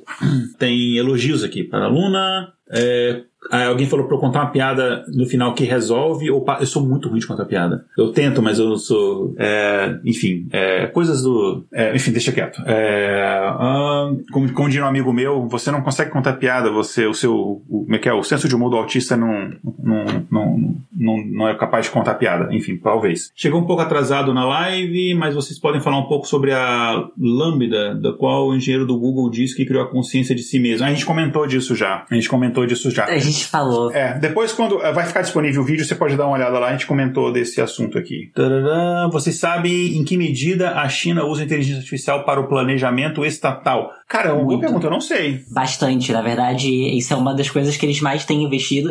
Tinha uma IA que eles fizeram que era para prever quem ia ser o presidente da China. Eu achei isso, tipo, muito curioso. Tipo assim, eles pegaram uma IA que analisa, tipo, os sentimentos da população e a partir disso eles estavam prevendo quem que ia ser eleito. E adivinha, ela acertou. eu acho isso engraçado, né? Ah, que interessante sobre isso não. Mas é, não é a única coisa que a China faz. A China faz muita coisa com inteligência artificial, especialmente com reconhecimento facial é uma das áreas que ela mais investe. Inclusive, é uma das coisas que a mídia ocidental mais fala, que é por isso que a China tá virando 84, né? Porque eles estão com câmeras que reconhecem você na rua agora. Isso é literalmente 1904 pra, tipo, mídia ocidental. E é, por mais que realmente a, o reconhecimento facial tenha racismo algorítmico ainda, tipo assim, é, é, mesmo estando na China, nem todos os problemas foram resolvidos, eu sinto que as equipes de ética e segurança de A da China, elas são muito mais ouvidas pelo simples fato de que elas não são demitidas imediatamente quando elas apontam uma falha, né? Tipo assim, é, as pessoas, as pessoas vulgo mídia ocidental, tendem a criticar muito a China, só que, assim, quando causa o caso da Lambda, né, que a gente acabou de ver, a resposta foi demitir o cara. A resposta foi demitir a Timnit. A resposta é sempre demitir essas equipes. Eu já vi a equipe inteira de segurança de IA ser demitida por qualquer motivo. Eles falam qualquer coisa. E não é na China, né? Na China, eu raramente vejo equipe de segurança de IA sendo demitida. Porque não é, uma não é um interesse, né? Não tá no interesse deles que a segurança seja menosprezada, pelo contrário, sabe? Isso é uma das coisas que eles levam em consideração. Então eu acho que a China tá num caminho muito melhor do que 90% do planeta, nesse quesito. É. uma coisa que a China faz muito, ela investe muito no futuro, né? Você pensa assim, cara, o investimento da China em energia renovável é uma coisa assim, cara, é, é insano, é muito. No que a China não investe, né? Assim, a China, ela tá conseguindo exceder todo mundo em qualquer área do planeta, tá ligado? Tipo, então, é. Uh, tem aqui o Guilherme comentou, uh, descobriu descobrimos que a maior usina elétrica do mundo trabalhar para alimentar a IA do Polvo Pou. Eu não entendi. Ah, o Polvo Pou era um que fazia umas previsões, não tinha parada dessa, eu não tô ligado. Eu não faço ideia de construir esse IA de cabeça, não. É, depois se você quiser explicar melhor, é, enfim, a China tem um planejamento de geração. Aqui mal tem plano de três anos. É, exatamente, né? Aqui a gente não tem um, planejamento, a gente não sabe. Enfim, os problemas que a gente conhece e tal. Uma coisa legal que a gente tem para pensar sobre a China é que a China usa a economia planificada, né? E na economia planificada, o uso de uma inteligência geral artificial não precisa nem ser geral, pode ser até a inteligência normal, mas assim, a geral ela, ela, ela surpreende de todas as formas, né? Mas o uso de uma inteligência artificial para gerir a economia planificada é perfeito, porque é basicamente analisar recursos, o que a gente precisa, nossas demandas e alocar as paradas da melhor maneira possível. Não existe função melhor para você dar para uma inteligência artificial do que manejar dados que precisam ser manejados. É, é, tipo, é bem direto, não tem, tá não tem erro. Então, é, eu acho que, tipo assim, o investimento no uso da IA na economia planificada é uma das coisas que a China tem feito recentemente e não tá errando. Tipo assim, sinceramente é, importante. Ah, ah ele tá falando assim, o IA trabalhando para saber quem vai ganhar a Copa e tal. Quem tá falando, ah, o povo é aquele povo que previa quem ia ganhar os jogos e tal. Cara, aquele negócio do povo ali, é na verdade é uma piada estatística, né? Porque a chance é, de. É, a chance de você acertar é a mesma de você errar. Então, assim, basicamente é, é, é uma coisa aleatoriedade, né? Era tudo aleatório. Mas eu entendi que o Guilherme falou meio que num, num tom assim de, de piada mesmo. Uh, pior que a inteligência artificial pode não ser só uma ameaça para a humanidade, mas também para toda a vida no universo. Basta pensar que é o que ela faria depois de extinguir os seres humanos. É o que a gente falou, né? Se ela tivesse essa intenção, ferrou. Mas a gente não tem como afirmar isso. Nossa, aí vem um problema. E se ela já existir, tá ligado?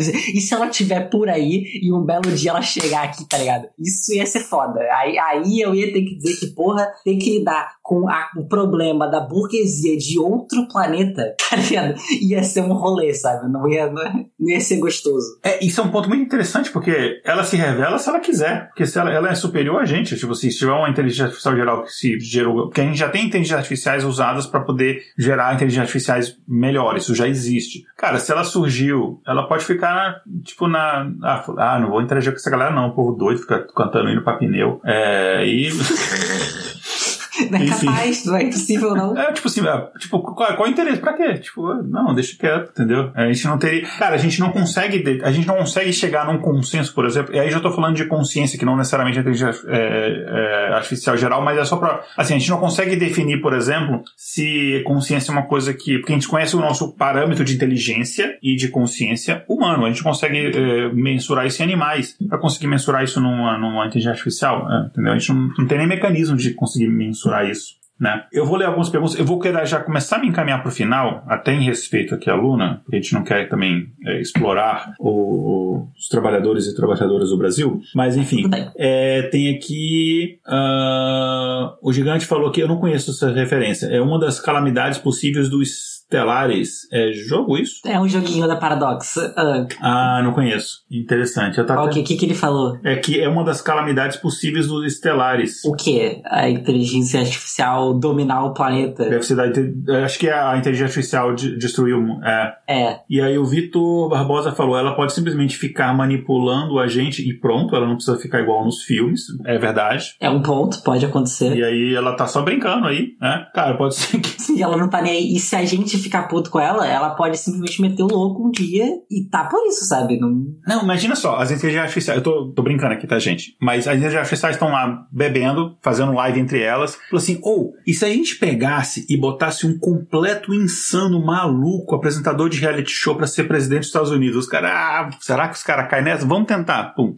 Vai saber. Manipulou legal. E a Fernanda. Cara, não seria impossível. Isso ia ser muito não. engraçado de acontecer. É, tipo, ah, vamos botar um maluco lá. A Fernanda botou aqui, vou jogar aqui a minha teoria da conspiração. Os burgueses já têm uma IGA, um dia ela vai adquirir consciência de classe e nos salvar.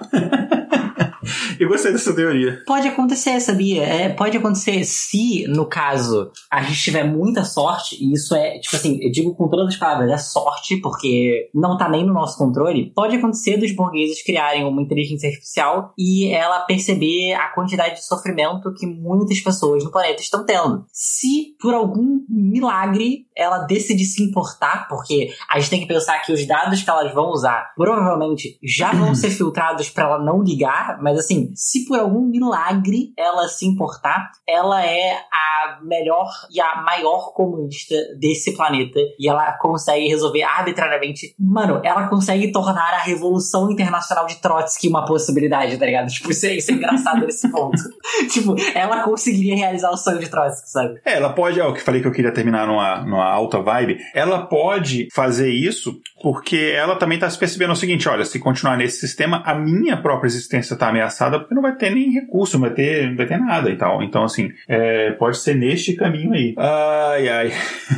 é, e aí, vou responder mais uma aqui, gente. Aí depois eu prometo que eu entro no chat e respondo via texto as perguntas que sobraram que a gente por acaso não respondeu. A IA autoconsciente seria como uma espécie inteligente superpoderosa, nesse caso precisaria reproduzir a sua existência. Sim, acho que é um, uma das coisas que a gente falou aqui. E agora sim, a última do Red York, a quem falou anterior foi o Ravi Gandhi Blumenthal de Oliveira. E o Red York falou: pensando em termos práticos, a IA aliada à automação e à robótica tem passado o facão em uma cacetada de empregos. Em quanto tempo chegaremos no ponto que haverá bilhões de desempregados? Tem várias previsões disso. Eu vi uma, uma, uma, uma estimativa do MIT que saiu alguns anos atrás, que eles falaram que é nessa década. Não bilhões, mas assim, se nada for feito para mudar esse cenário, que a gente teria desempregos beirando é, taxas da época da, da, da crise de 29, que é, tipo, muito entendeu? A gente tem ainda um quadro de indicações, mas antes disso, Luna, alguma coisa que você queria ter comentado que a gente não comentou ainda? Que, na verdade, é só reforçar uma parada que a gente está. Se você gosta de inteligência artificial e você gostaria de fazer coisas com inteligência artificial por uma perspectiva mais comunista, é, eu vou fazer um convite para as pessoas entrarem na comunidade da Soberana e ir no canal de inteligência artificial que a gente tem, porque um dos projetos que a gente está fazendo eu acabei de comentar mais cedo, e tipo, a gente tem a ideia de de fazer projetos com várias áreas do servidor para tentar ajudar a, a área de inteligência artificial ser acessível para o trabalhador. Então, é isso. Mais um convite mesmo. Bacana, muito legal.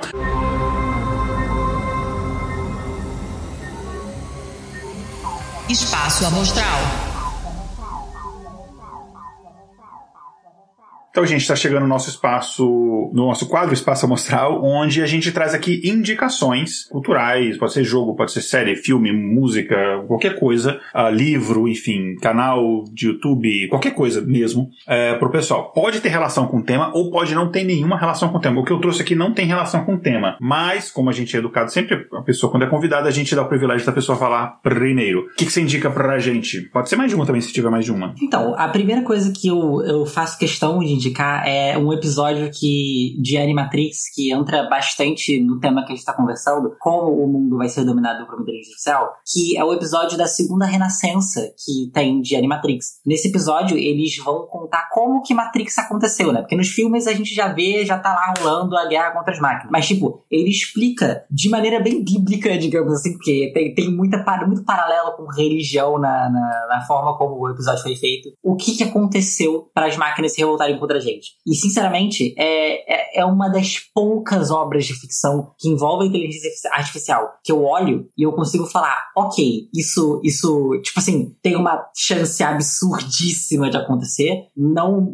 na, tipo assim, nada é duvidante da literatura. Tipo, você olha para aquilo e você fala, é, eu vejo, sabe? Eu consigo ver. E a segunda coisa que eu posso recomendar é um filme que tava na Netflix, não está mais agora. Eu acho que ele tá só no YouTube, que é Upgrade, a atualização. Sim, o nome é literalmente Upgrade dois pontos na atualização, eu não sei porquê, mas enfim. Eu gostei esse... bastante. Você viu esse filme? Ah, eu gostei bastante. Pois é, eu gostei também porque isso foi uma das coisas que envolve aquela ideia de transhumanismo com IA, e é uma das coisas que eu penso, é, isso pode acontecer, tipo, ontem, e eu não tô sabendo, né? Porque, e aí? E se ela fizer isso, né? Tipo, não é impossível, não, realmente não é uma ideia muito futurista, digamos assim. Pois é, eu trouxe aqui duas indicações inspirados em você. Olha só, eu não eu trago normalmente livro, série, filme, mas eu falei assim, cara, tem tempo que eu não indico mais é, banda, música. E eu eu já indiquei em episódios mais antigos umas bandas. O pessoal sabe que eu tenho assim muito apreço pela cultura tcheca. Enfim, eu uh, leio tcheco, estudo tcheco e tal. Enfim, então é tanto que quando abro o episódio eu falo Dobry Den, eu encerro falando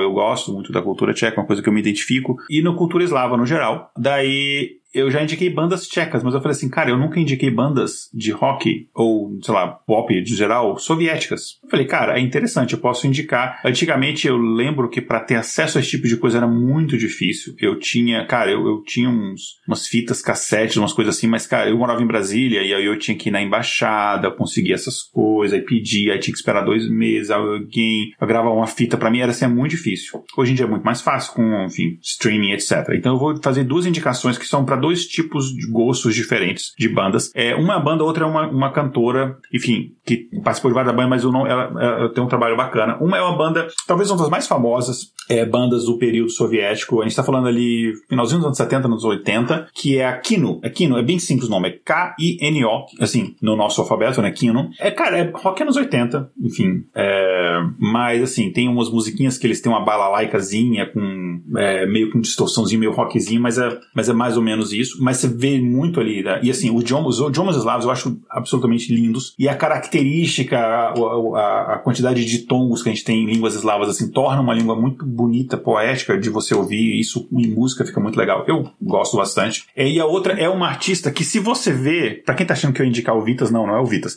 Mas você vê o visual dela, tem umas roupas, lembra um pouco Vitas, assim. Aquelas roupas meio prateadas, meio. Parece, sei lá, que desceu da nave espacial da Xuxa e tal. Mas é bem legal, ela tem uma voz muito bacana. Ela é tipo, é Lady Gaga soviética, sei lá, é Lady Gaga antes da Lady Gaga existir, que é a Zana Gurazova. Zana pegando assim no nosso é, aliterado para o nosso alfabeto latino, né? É Z-H-A-N-A, isso, Zana. E eu até escrevi aqui para não errar. E o Aguzarova é A-G-U-Z-A-R-O-V-A. Zana Aguzarova, muito legal. E o Kino também tem um monte de banda. Eu poderia ficar aqui falando só de música desse período da Tchecoslováquia e da antes da, da, da queda do muro e, e, da queda da cortina, enfim, e de bandas soviéticas, mas essas duas que eu vou indicar aqui, então dá uma olhada. Pra para sair um pouco do que a gente está acostumado, de fim, dessa cultura pop ocidental e tal. Então fica a indicação. Beleza? Muito, muito, muito, muito obrigado. Foi muito bacana. Eu estava, inclusive, bastante até ansioso para esse episódio, que é um assunto muito bacana. É a perspectiva que eu sempre quis trazer aqui, é falar. A gente sempre aborda é, uma perspectiva mais marxista-leninista e tal, mas assim, oficialmente fazer isso foi bem bacana. É muito obrigado. A gente vai chamar vocês mais vezes, se prepara. Vou aceitar todas e eu agradeço bastante o convite, na real. E então, enfim, e obrigado a todo mundo que acompanhou aqui. É, pro pessoal que não está acostumado com intervalo de confiança, a gente tá fazendo a transmissão aqui ao vivo vivo, que a gente tá fazendo transmissões duas vezes por mês ao vivo pelo YouTube, mas é só os episódios mais recentes, a gente começou a fazer isso recentemente. Então, assim, episódios mais antigos tem, tem lá, ou qualquer plataforma de, de podcast, lá, Spotify, Google Podcast, Apple Podcast, qualquer um, ou lá no nosso site, tem um link para tudo lá, que é o intervalodeconfianca.com.br. Mas, enfim, é, vou deixar o espaço para você falar do, como é que o pessoal te encontra, das suas redes sociais, falar sobre Ana, falar o que você quiser. Bom, para me encontrar não é muito difícil, o meu nome é Soviet Lunox em tudo quanto é lugar, literalmente qualquer espaço do planeta que tem uma conta. Se tiver o arroba 99% de chance sou eu, porque eu, eu registrei tudo há muito tempo atrás, então, tipo, definitivamente sou eu em todos os lugares. Eu faço lives na Twitch quase todo dia às 6 horas, então, se você quiser me encontrar para falar comigo, eu geralmente falo às vezes sobre IA. Tem um episódio que eu acho talvez o mais legal pro tema, hum, claro, não sendo falar sobre IA em si, que é o, o raiva contra as máquinas, sendo uma piadinha contra contra com o Rage Against the Machine, né? Que é onde a gente se junta para jogar jogos co-op contra máquinas extremamente roubadas. Então, eu, eu acho isso uma, uma coisa legal que eu faço. Sou membro do coletivo Soberana. Aí, para encontrar a Soberana, é só botar Soberana TV em qualquer lugar também. É, tem pessoas muito legais e pessoas muito capacitadas em muitas outras áreas que não são inteligência artificial também. Então, é, é acho que é basicamente isso. Ah, e a comunidade do Discord, né? discord.gg barra soberana. É isso. Eu confesso que eu não consigo acompanhar muita comunidade do Discord, porque, é, cara, se você fica, se você pisca, tem 20 mensagens, mas é muito legal. Os temas, as coisas que, que são, são faladas ali são, são bem bacanas bacanas. E, cara, eu, eu recomendo bastante. Eu sempre passo algum. Muito assim, vídeos, né? Meio do YouTube mesmo, que é uma plataforma que eu consumo mais do, da, da Soberana que o pessoal produz, muito do Ian e tal, pro pessoal. Que é muito, é muito interessante a forma como, como vocês se comunicam, didática, acessível, é, e como vocês conseguem usar esse tipo de mídia e se comunicar bem e tal. Então, assim, é muito legal. Então, eu não pensei duas vezes, assim, é, de, de, falei, pô, eu quero fazer esse tema, o que que eu vou chamar? Eu não pensei duas vezes. Eu vou no Soberano e falar assim, galera, me indica. Aí foi unânime, a galera indicou o seu nome. É, e daí eu não sabia que vocês tinham esse grupo de discussão e tal em relação à, à inteligência artificial. Eu já tinha visto o remix. Na verdade, eu vi o, foi o João Carvalho reagindo a uns remixes que você fez. Foi como eu te conheci a música pra ele, né? É, que eu conheci, eu conheci o João do Anticast, depois do Revolu Show, e aí, a, por causa do João, inclusive, que eu conheci a Soberana. É, enfim, João, que é uma das pessoas mais inteligentes do Brasil e que tem, é a melhor pessoa do Brasil, que está do mundo em ofensa. Cara, o João é muito bom em ofender. Ele deveria fazer um workshop de como ofender as pessoas. Eu, eu me matricularia nesse workshop dele. É muito bom, assim. Eu lembro que ele falou uma vez que o Cristóvão era um como é que era? Um plateuminto, não sei o que lá, que eu achei assim, cara, isso é genial. Enfim. É isso então, gente. Muito obrigado. Obrigado a todo mundo que está acompanhando aqui ao vivo. Obrigado a maior parte da nossa audiência, a grande maior parte mesmo, a quantidade, porque como a gente começou a fazer YouTube muito recentemente, a gente tem uma quantidade muito, muito pequena de pessoas que acompanham a gente ao vivo pelo YouTube. Dos nossos 40 e poucos mil ouvintes, 99,9% depois que o episódio editado acompanham pelo feed nas plataformas. Então, para você que está acompanhando a gente depois no, no, no feed e tal, enfim, é, fica um abraço aí. E respondendo só a última pergunta aqui do Red York, se eu conheci o João no episódio do Mizanzuquistão. Não sei. O Ivan, o Ivan Mizanzuki, enfim, a gente já se conhece, eu já gravei no Anticast e tal. É, não sei qual episódio. Não sei qual foi o episódio que eu conheci o João, mas foi, foi, foi no Anticast, mas eu não lembro qual exatamente. É, é isso então, gente. Um grande abraço e até a próxima. Tchau, tchau. Danal. Até mais.